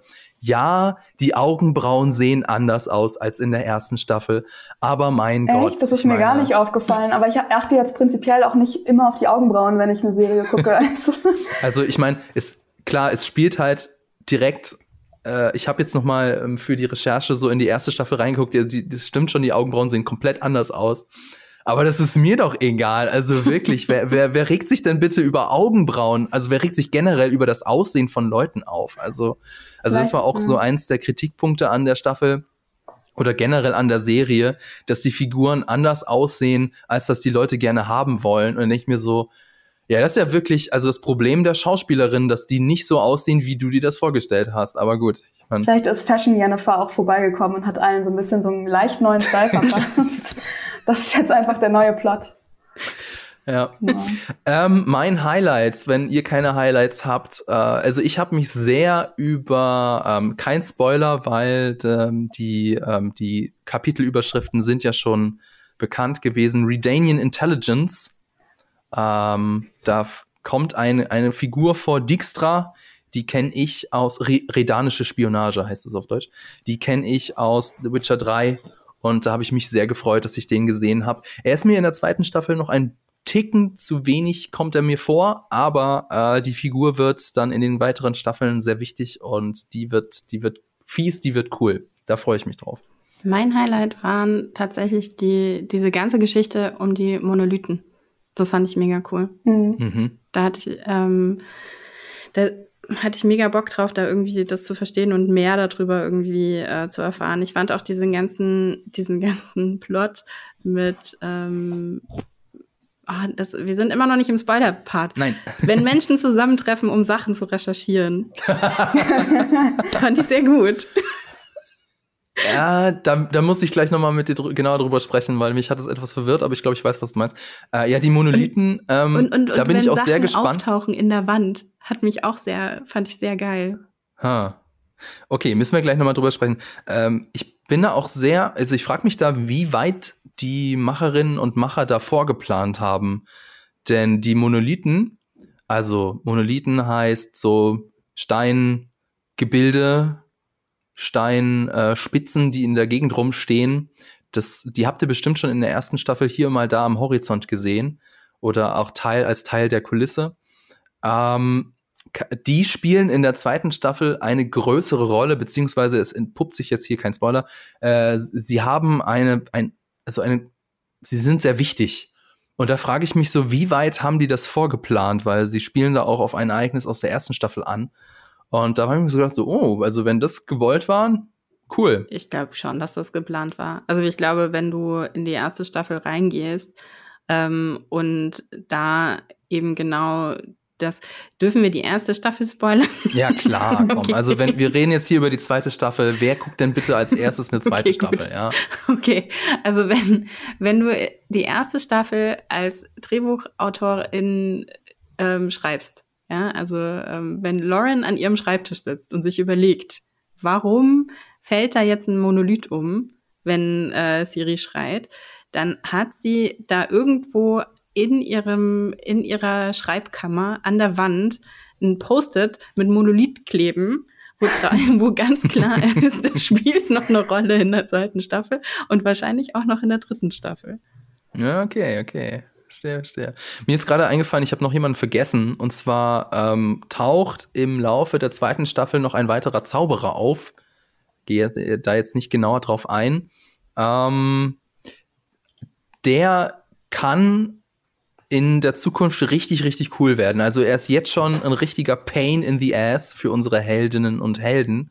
Aber der kann noch, der kann noch richtig nervig werden. Und das ist, ist ich finde das cool, wenn es so Namen, zusätzlich. Weil der hm? Name ist geil. Der Name, den Jennifer benutzt. Firefucker. Firefucker. ja.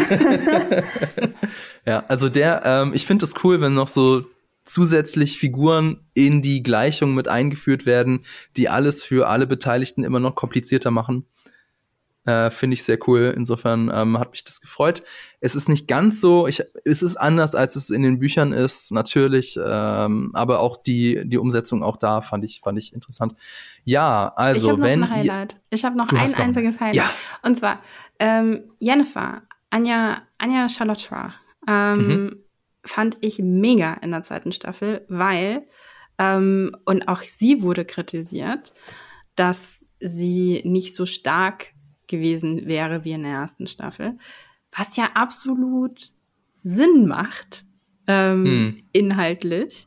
Ja. Ähm, fand ich extrem toll, wie sie das gespielt hat, wie sie auch eine andere Seite nochmal gezeigt hat und ähm, man das in den, man konnte in den Gesichtszügen die, den Spoiler sehen.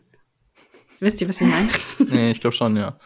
Und, dann, und das ist nämlich die perfekte Überleitung dazu, dass wir bald jetzt in den Spoiler-Part gehen. Hast du noch was, Lisa? Ansonsten würde ich tatsächlich in den Spoiler-Part gehen wollen. Nee, lasst uns spoilern. Okay, also, wenn ihr die zweite Staffel noch nicht fertig geguckt habt, beziehungsweise wenn ihr euch nicht spoilern lassen wollt, dann müsst ihr jetzt weiter skippen zum nächsten Kapitel oder manuell vorspulen. Äh, den äh, Zeitstempel dazu findet ihr in der Folgenbeschreibung. Das ist eure Spoilerwarnung. Jetzt reden wir spoilerig über The Witcher Staffel 2. Und ja, wo wollen wir denn anfangen? Laura, du wolltest, glaube ich, über was. Das Ding an der Wand, hast du gesagt. Was meintest du? In der Wand. Naja, der auch Wand. der Monolith, ähm, also dass das dann da durchgewachsen ist irgendwie zu, weil, weil Siri ähm, das eben so anzieht. Das fand ich, also Ach, du meinst den Baum oder was? Ja, ja, genau, aber das ist, hat ja auch was mit den Monolithen zu tun am Ende. Mhm. Ähm, also, dass sie alle Monster aus Monolithen ähm, anzieht.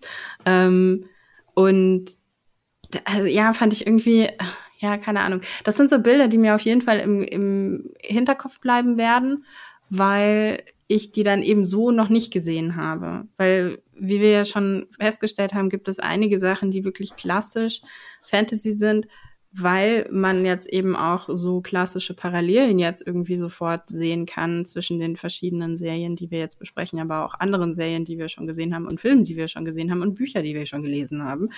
Ähm, Und das ist was gewesen, wo ich gedacht habe, okay, das ist neu und das finde ich irgendwie cool. Ich mag die Mystik dahinter. Ich will mehr darüber wissen. Ich verstehe das noch nicht so ganz und ähm, das fand ich cool. Jetzt sind wir ja im Spoiler, äh, im Spoiler-Part. Jetzt können wir auch endlich sagen, also Jennifer verliert ihre Zauberkräfte. Jetzt während der gesamten, ja, während der gesamten zweiten Staffel kann sie nicht zaubern. Jetzt würde man ja denken, ein Zauberer oder eine Zauberin, die nicht zaubern kann, das macht sie mega langweilig. Äh, wie seht ihr das denn, Lisa? Wie fandest du denn Jennifer in der zweiten Staffel? Ich fand es eigentlich gerade dadurch nicht langweilig, weil ähm, sich die erste Staffel ja so mega darauf konzentriert hat, dass sie halt eben diese Power hat und irgendwie so mächtig sein will oder das irgendwie so braucht.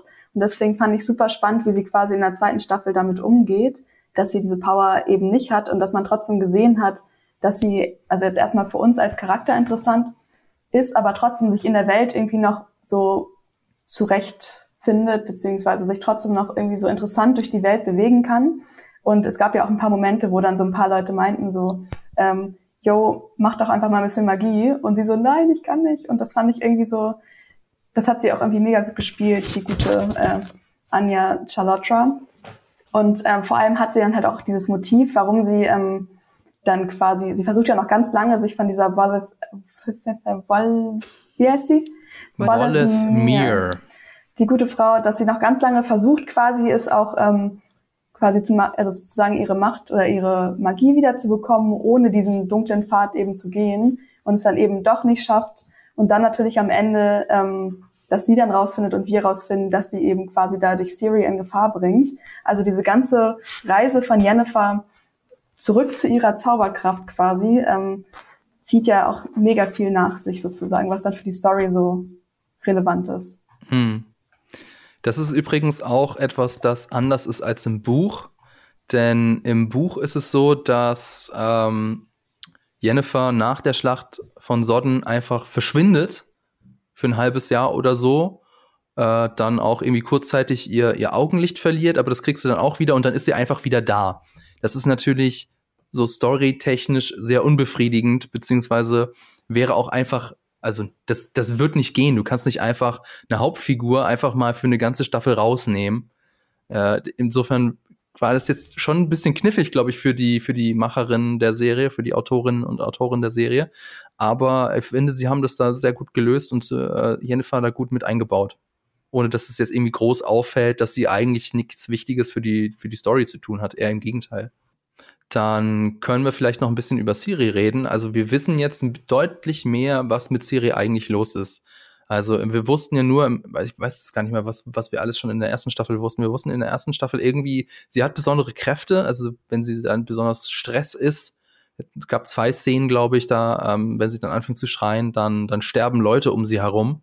Und ich glaube, jetzt wissen wir auch genauer warum. Also in der ersten Staffel, wenn ich, also klar, da wussten wir das, okay, das, das hat sie halt von ihrer Mutter geerbt.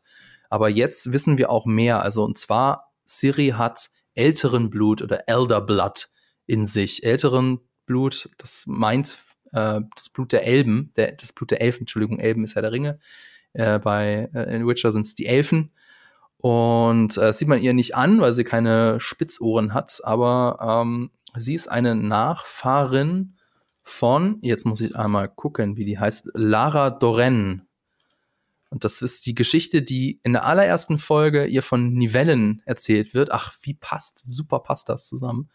Äh, und sie ist also entweder eine Waffe der Elfen, also entweder bringt sie quasi den Untergang der Menschheit, oder sie könnte aber auch, wenn man das irgendwie an, anders hinbekommt, könnte sie dann zur Versöhnung der Elfen und der Menschen äh, zu beitragen. Also das wird sich dann halt noch herausstellen in den weiteren Staffeln. Fand ich sehr, fand ich sehr spannend. Wie fandet ihr das denn, Laura? Sag doch mal was.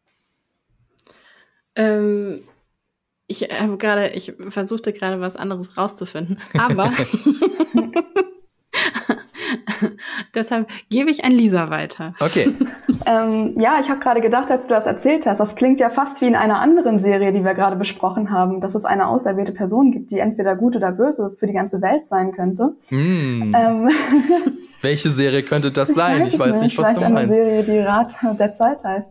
Ah. Mm, Ich find's, ich find's cool, dass ähm, wir endlich mehr über Siri rausgefunden haben. Und dann gibt's ja noch diesen großen Part, der dann irgendwann auch klar wird, ähm, in der Mitte, glaube ich, dass sie eben dieses Elfenblut hat und dadurch dann ja auch neue Witcher quasi generiert werden können, irgendwie mhm. er erschaffen werden können.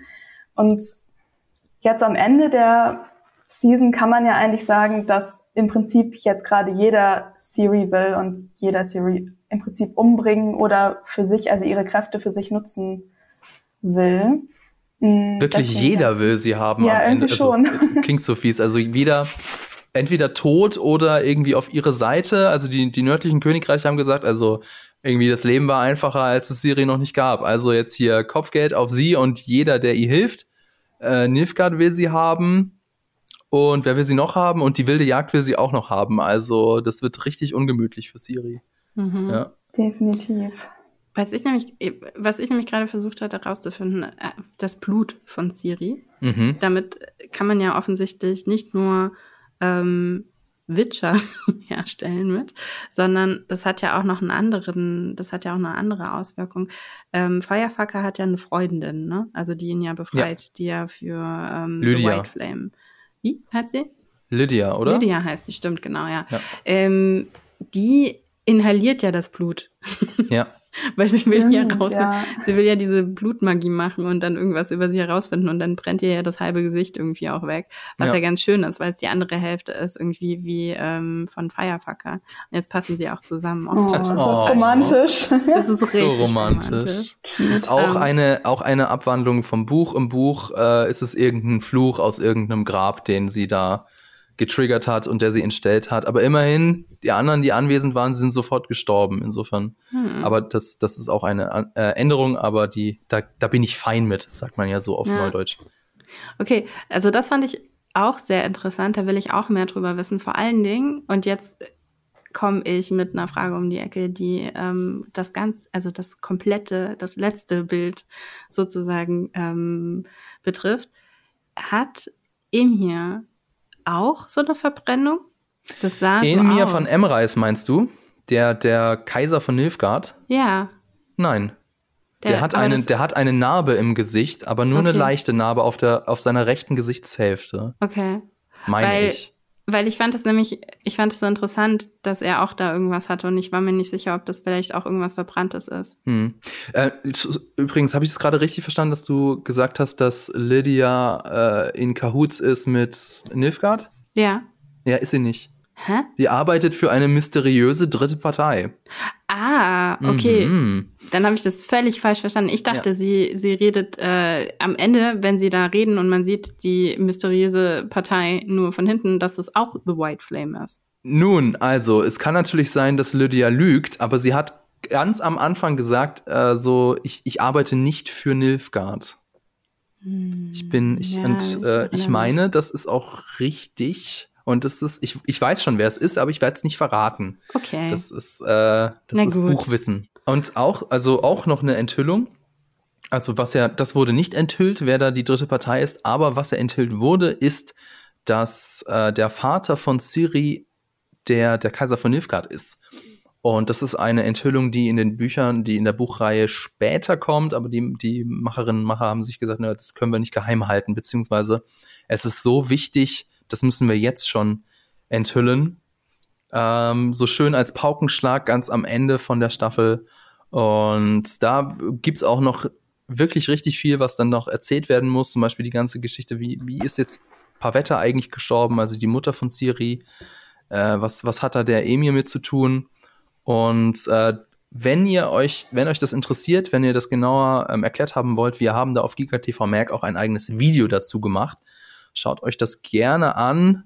Natürlich äh, mit unter dem Vorzeichen, eventuell seid ihr dann für die dritte Staffel ges gespoilert, aber ich fand's, ich fand's sehr spannend, weil da steckt noch, da steckt noch deutlich mehr hinter, als nur der Papa will äh, seine Tochter wieder haben. Mal sehen, wie das äh, umgesetzt wird, ob sie das äh, ändern oder ob sie das so beibehalten, wie es in den Büchern wette, ist. Schauen wir mal. Sie ändern das. Das ist einfach so, ich, ich kann es mir nicht vorstellen. Ich kann mir auch nicht vorstellen, also dass ähm, die Liebe zwischen Pavetta und ähm, ähm, wie heißt der dann am Anfang nochmal? Ich hab, äh, Duni. Genau, ich kann mir auch nicht vorstellen, dass das ein großer Masterplan war, ehrlich gesagt. Ich glaube, hm. die Serie wird dann nochmal einen anderen Weg gehen. Aber mal schauen. Mal ähm, schauen. Was ich interessant fand, ist euch das aufgefallen, dass Duni nicht weg ähm, zerstaubt? Ja, in der Avengers Endgame ähm, Gedächtnisszene, ja, ist mir ja. aufgefallen. Also, das ist die Szene in der letzten Folge. Äh, Siri ist noch so in ihrer Traumwelt drin. Und Mir sagt, ja, bleib bei uns, bleib bei uns, dann bist du bei deiner echten Familie. Und sie entscheidet sich dann ja dagegen. Und alle, die tot sind, zerfallen zu Staub. Nur Duni nicht. Mhm. Das, das also sieht man nicht so richtig, weil, die, weil es, es, passiert in der Unschärfe und die Kamera schwenkt so zur Seite. Ja. Aber das ist mir auch aufgefallen und es ist auch Absicht. Hat Klar. auch die Macherin Laura Schmidt-Hisrick enthüllt. Natürlich, weil, weil die anderen, die, also die, die tot sind, zerfallen nur. Die, die genau. leben, zerfallen nicht. Übrigens auch eine weitere Parallele zu uh, Wheel of Time, letzte Folge. Stimmt. Der Held, die Heldin, die in eine ähm, wunderschöne Fantasiewelt entführt ja. werden und ihnen gesagt wird, du kannst auch für immer hier bleiben. Ja. Es, die, die, die Fantasy-Tropen, sie kommen alle wieder. Also man, mhm. man kann ihnen nicht entkommen. Ja. Mir ist tatsächlich gar nicht aufgefallen, dass, ähm, dass quasi er gar nicht zerfällt am Ende. Deswegen finde ich es jetzt ganz spannend. Deswegen war für mich der Reveal, glaube ich, am Ende auch noch größer. Vielleicht dass er mhm. noch existiert. Ich war, ich war am Anfang so, Junge, du warst mal ein Igel, entspann dich so. Aber jetzt, wenn man das vorher gesehen hat, dann ähm, ergibt es vielleicht dann auch noch mehr Sinn, dass es am Ende dann quasi diesen Twist gab. Ja, also es ist ähm, nach der zweiten Staffel, wie sagt man so schön, äh, nach dem Spiel ist vor dem Spiel, sagt man, glaube ich, nach der zweiten Staffel ist vor der dritten Staffel und äh, ich bin, bin richtig, richtig heiß auf die dritte Staffel. Ähm, es war ja schon so in der zweiten, in der ersten Staffel mussten sie halt so die Welt erklären, sie mussten so die Grundlagen sitzen. Jetzt sind endlich alle Charaktere zusammen und wir haben spannende Charakterinteraktionen und äh, so das die Temperatur auf dem Herd wird immer heißer, also die Flamme unter unseren Charakteren, die wird immer immer größer und immer heißer, die die weiße Flamme, die sprichwörtliche. Und ich bin da sehr gespannt auf die dritte Staffel, weil dann endet nämlich auch mein Buchwissen. Also, was jetzt, wie es jetzt weitergeht, habe ich gar keine Ahnung. Ähm, aber es bleibt spannend. Und vor allem, was ja auch äh, jetzt in der zweiten Staffel ein, also weiß nicht, ob es schon in der ersten Staffel angemerkt wurde, die wilde Jagd. Wir haben die wilde Jagd gesehen, die auch äh, eine große Rolle spielen wird in der äh, Geralt-Saga. Äh, wie hat die euch denn gefallen? Also Lisa, wie fandest du denn das Bild der, der wilden Jagd? Ich hatte erstmal eine Frage. War das ja. am Ende so, dass Wallet Mare in die wilde Jagd sich reingesogen hat? Also, dass die jetzt da drin ja. ist oder sah das nur so aus? Das ist auch eine gute Frage.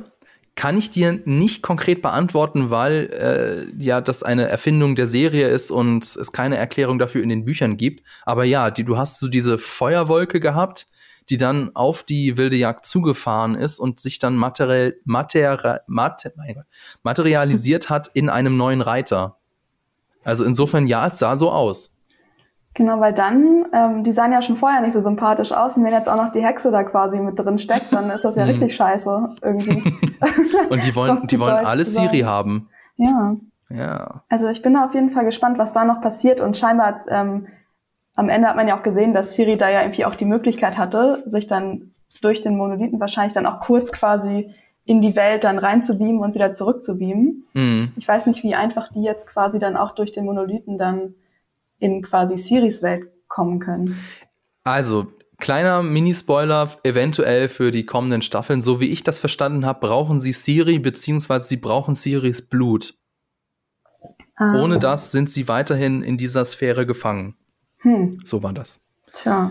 Ja. Das also eine weitere Komplikation, äh, eine, es ist, wie gesagt, es wird immer schwieriger und immer größer. Laura, wie hat denn dir die wilde Jagd gefallen? Ich konnte damit ja. noch nicht so viel anfangen. Also es wird ja immer wieder erwähnt und so, aber es ist, wirkt im Moment gerade noch wie sehr generisch. Mhm. Also es wirkt noch nicht wie so eine richtige Gefahr, weil es einfach nur ähm, irgendwelche Reiter auf Pferden sind ja. und ich, ja. Ja, ne? Ja, ist halt, ist, die sind ja. halt so da und die kommen da so und Ähm, mal schauen, was das noch so bringt. Also bevor da nicht irgendwie noch ein bisschen mehr Storytelling passiert und ich ein bisschen mehr Inhalt da bekomme, kann ich dazu noch nicht so viel sagen. Ja. Also ich habe da kein Buchwissen, aber ich habe natürlich das Spiel mit dem Untertitel The Wild Hunt gespielt, Witcher 3. Und in The Witcher 3 sind die, also sind die richtig, werden die richtig krass eingeführt. Also äh, so richtig schön, unheimlich, richtig schön apokalyptisch. Immer wenn die auftauchen, also sie können sich in den, in, im Spiel ist es so, die können sich quasi ähm, in die Welt, in unsere Welt hinein materialisieren. Und äh, überall, wo sie sind, ähm, fällt auch auf einmal die Temperaturen unter den Gefrierpunkt, es fängt an zu schneien. Die sind auch selber größer als Menschen, also deutlich größer, sind komplett von oben bis unten in so einer gruseligen Rüstung ähm, ja, ein, ein gehüllt und man weiß gar nicht oder man sieht gar nicht, was sind denn das eigentlich für Wesen?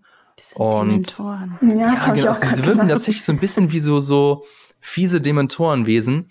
Und jetzt hier in der Serie haben wir ja schon einen, einen Blick auf sie werfen können und da wirken sie tatsächlich, wie du schon gesagt hast, einfach nur wie Reiter.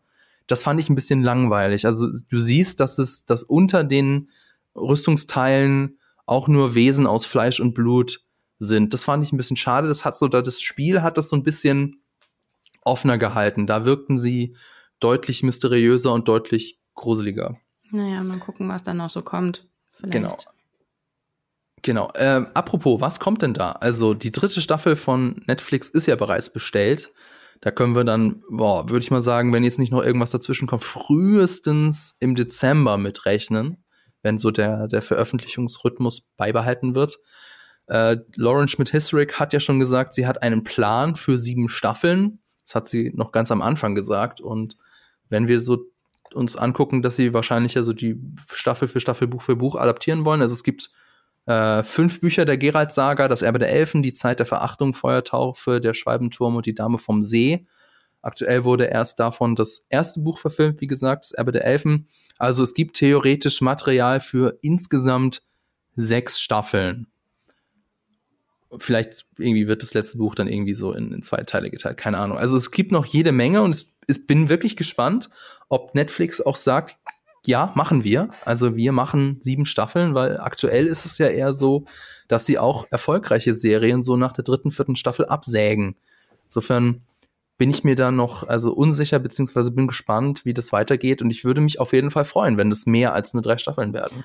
Ich kann Denn, mir das also bei, bei ja. der Serie kann ich mir das nicht vorstellen, weil das ist so ein Aushängeschild für für Netflix. Hm. Das ist so wie Haus des Geldes. Haus des Geldes wurde ja dann auch noch mal so unnatürlich weiter verlängert. Ja.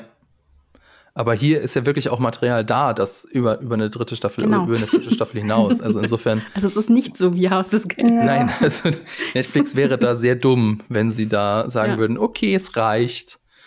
Aber gut, ich meine, es ist halt die, die eiskalte Logik der Streaming-Welt. Du bekommst neue Abonnentinnen und Abonnenten eben mit neuen Serien.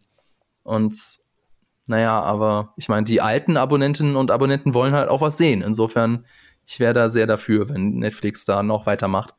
Ähm, ja, äh, also wie schon angesprochen, in der dritten Staffel eine große Rolle, Redanien. Äh, und die, das Spionagesystem von Redanien wird die eine, nerven mich so große, arg. Hm? Die nerven mich so. Die fand ich so doof. Die, ich weiß nicht, nicht inhaltlich. Also ich fand die nicht schlecht aber mhm. die nerven mich, die machen mich ganz. Ich äh, habe so jedes Mal, wenn wenn äh, Dijkstra auftaucht oder wie sie mir auftaucht, bin ich halt irgendwie so, oh mein Gott, ihr seid so scheiße, ich hasse euch so. aber das ist doch gut, oder? Ja, ist mega. Das, das ist, das ist so ein Braucht gutes man. Zeichen, wenn es ist auch so bei, bei Harry Potter ist es zum Beispiel jetzt ein dummes, dummer Vergleich, aber immer wenn, wenn irgendwie Snape drauf so, oh, ich hasse dich. Das habe ich bei und, Umbridge und, immer. Sobald ich sie sehe oder so dieses Lachen, dann raste ich immer aus, obwohl ich sie auch cool finde. Also ja, es ist gar kein schlechter Vergleich. Ja, genau. Und es sind so, so, so, so weitere Leute, die so ein Pain in the Ass sind für unsere Heldinnen und Helden. Also super. Das wird auf jeden Fall interessant. Dann wie die angesprochene wilde Jagd, die wird noch wichtig. Emir, warum Emir das Elfenbaby töten ließ. Ähm, dann hat er ja irgendwie gesagt, angedeutet in der allerletzten Szene, er hat da äh, eine neue pa einen neuen Partner, eine neue Partnerin. Was ist, was ist das? Also es gibt, gibt so viel noch zu erzählen und ich bin richtig, richtig gespannt und ich freue mich auf die dritte Staffel. Gibt es denn irgendwas, was die Witcher-Serie besser machen muss in der dritten Staffel? Äh, Lisa, hast du da noch irgendeinen Wunsch, wenn du jetzt mit dich treffen dürftest mit Lawrence Schmidt-Hisrick? das wäre ziemlich cool, wenn ich sie treffen könnte. Ähm, aber mir fällt jetzt gerade so spontan nichts ein, was jetzt so richtig krass ist. Ich will nur, dass ähm, ich jetzt vor allem, wo es jetzt mehr Richtung auch Politik und so geht, ähm, dass es trotzdem noch weiter coole Monster gibt. das soll gerne so bleiben. Die finde ich nämlich immer ganz mm, cool. Okay. Gut, ja. gut, ja, klar. Also das ist ja auch irgendwie das Markenzeichen. Eben, ich habe ein bisschen Angst, dass das vielleicht untergehen könnte dann jetzt, aber. Ich glaube es ehrlich ja. gesagt nicht, weil, also ich meine, nicht umsonst war ja die erste Folge der zweiten Staffel so eine klassische, also in Anführungsstrichen klassische Witcher-Folge, wo es mhm. dann irgendwie wieder um Monster ging. Also klar wurde da auch natürlich irgendwie Charakter drüber erzählt. Ähm, auch, ich meine, hat Siri das erste Mal verstanden, so geht Geralt mit Monstern um. Das war ja auch ein ganz wichtiger Moment ähm, weil es für sie natürlich auch wichtig ist, weil ja für ihr, ihr dann ja auch gesagt wurde, ey, du bist auch ein Monster, by the way. Und das wurde ja dann ähm, ganz schön gespiegelt. Also das ist ja irgendwie dieser, dieser Bogen der zweiten Staffel, ne, dass Siri am Anfang der zweiten Staffel gesagt bekommt, ey, auch du bist ein Monster. Und Geralt aber am Ende der Staffel die Entscheidung trifft, aber Siri wird nicht getötet. Obwohl Wesemir sagt, hey, das ist aber genau das Gleiche ähm, das ist unser Job, das müssen wir halt machen. Mhm. Ähm, dass dann gesagt wurde von Gerald, nee, nee, da ist, steht mehr auf dem Spiel hier und, ähm, und Siri ist uns wichtig und deshalb töten wir sie nicht.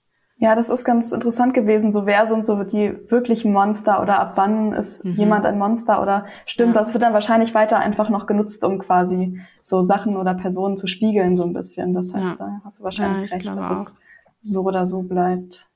Ja. Gibt es denn was, Laura, was, was deiner Meinung nach die dritte Staffel besser machen muss? Oder Ach, was schön wäre?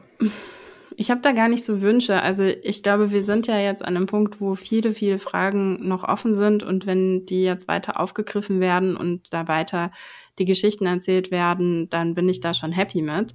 Ähm, wir sehen ja jetzt schon eine, eine Verbesserung von der ersten zur zweiten Staffel irgendwie, was irgendwie das Visuelle angeht. Ähm, auf eine gewisse Art und Weise sehen wir auch eine Verbesserung, was das, ähm, was die Charakterbeschreibung angeht. Ne? Also gerade das, was sie dann doch irgendwie mit Jennifer gemacht haben während der Staffel, fand ich mega spannend. Ähm, also weil ich ja am Anfang so kritisch war, irgendwie so im Sinne von, okay, das hat mich dann nicht mehr so ganz abgeholt.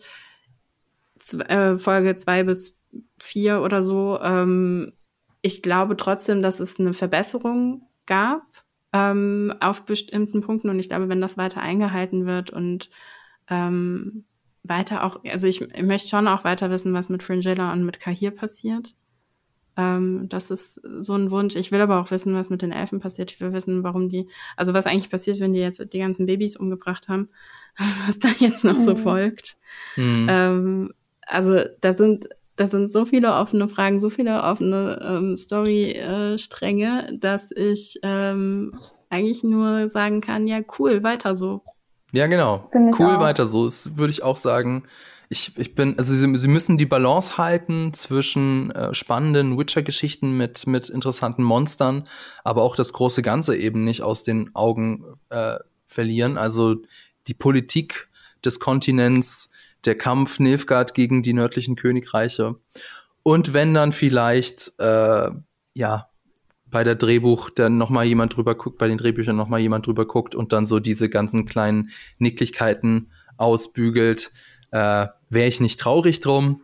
Aber ich gucke natürlich die dritte Staffel auch. Äh, trotz äh, eventueller Nicklichkeiten würde ich das natürlich trotzdem weiter gucken, denn dafür bin ich einfach ein zu großer äh, Fan der Figuren der, der Witcher-Serie. Ja, ich würde sagen, wenn ihr nichts weiteres habt, über das ihr reden wollt, dann würde ich sagen, dann war's das für dieses Mal. Das war jetzt quasi eine Fantasy-Doppelfolge. So lang haben wir, glaube ich, weiß nicht, ob wir überhaupt schon mal eine Podcast-Folge hatten, die so lang war. Es war auf jeden Fall jetzt deutlich länger als sonst. Ich hoffe, es hat euch gefallen.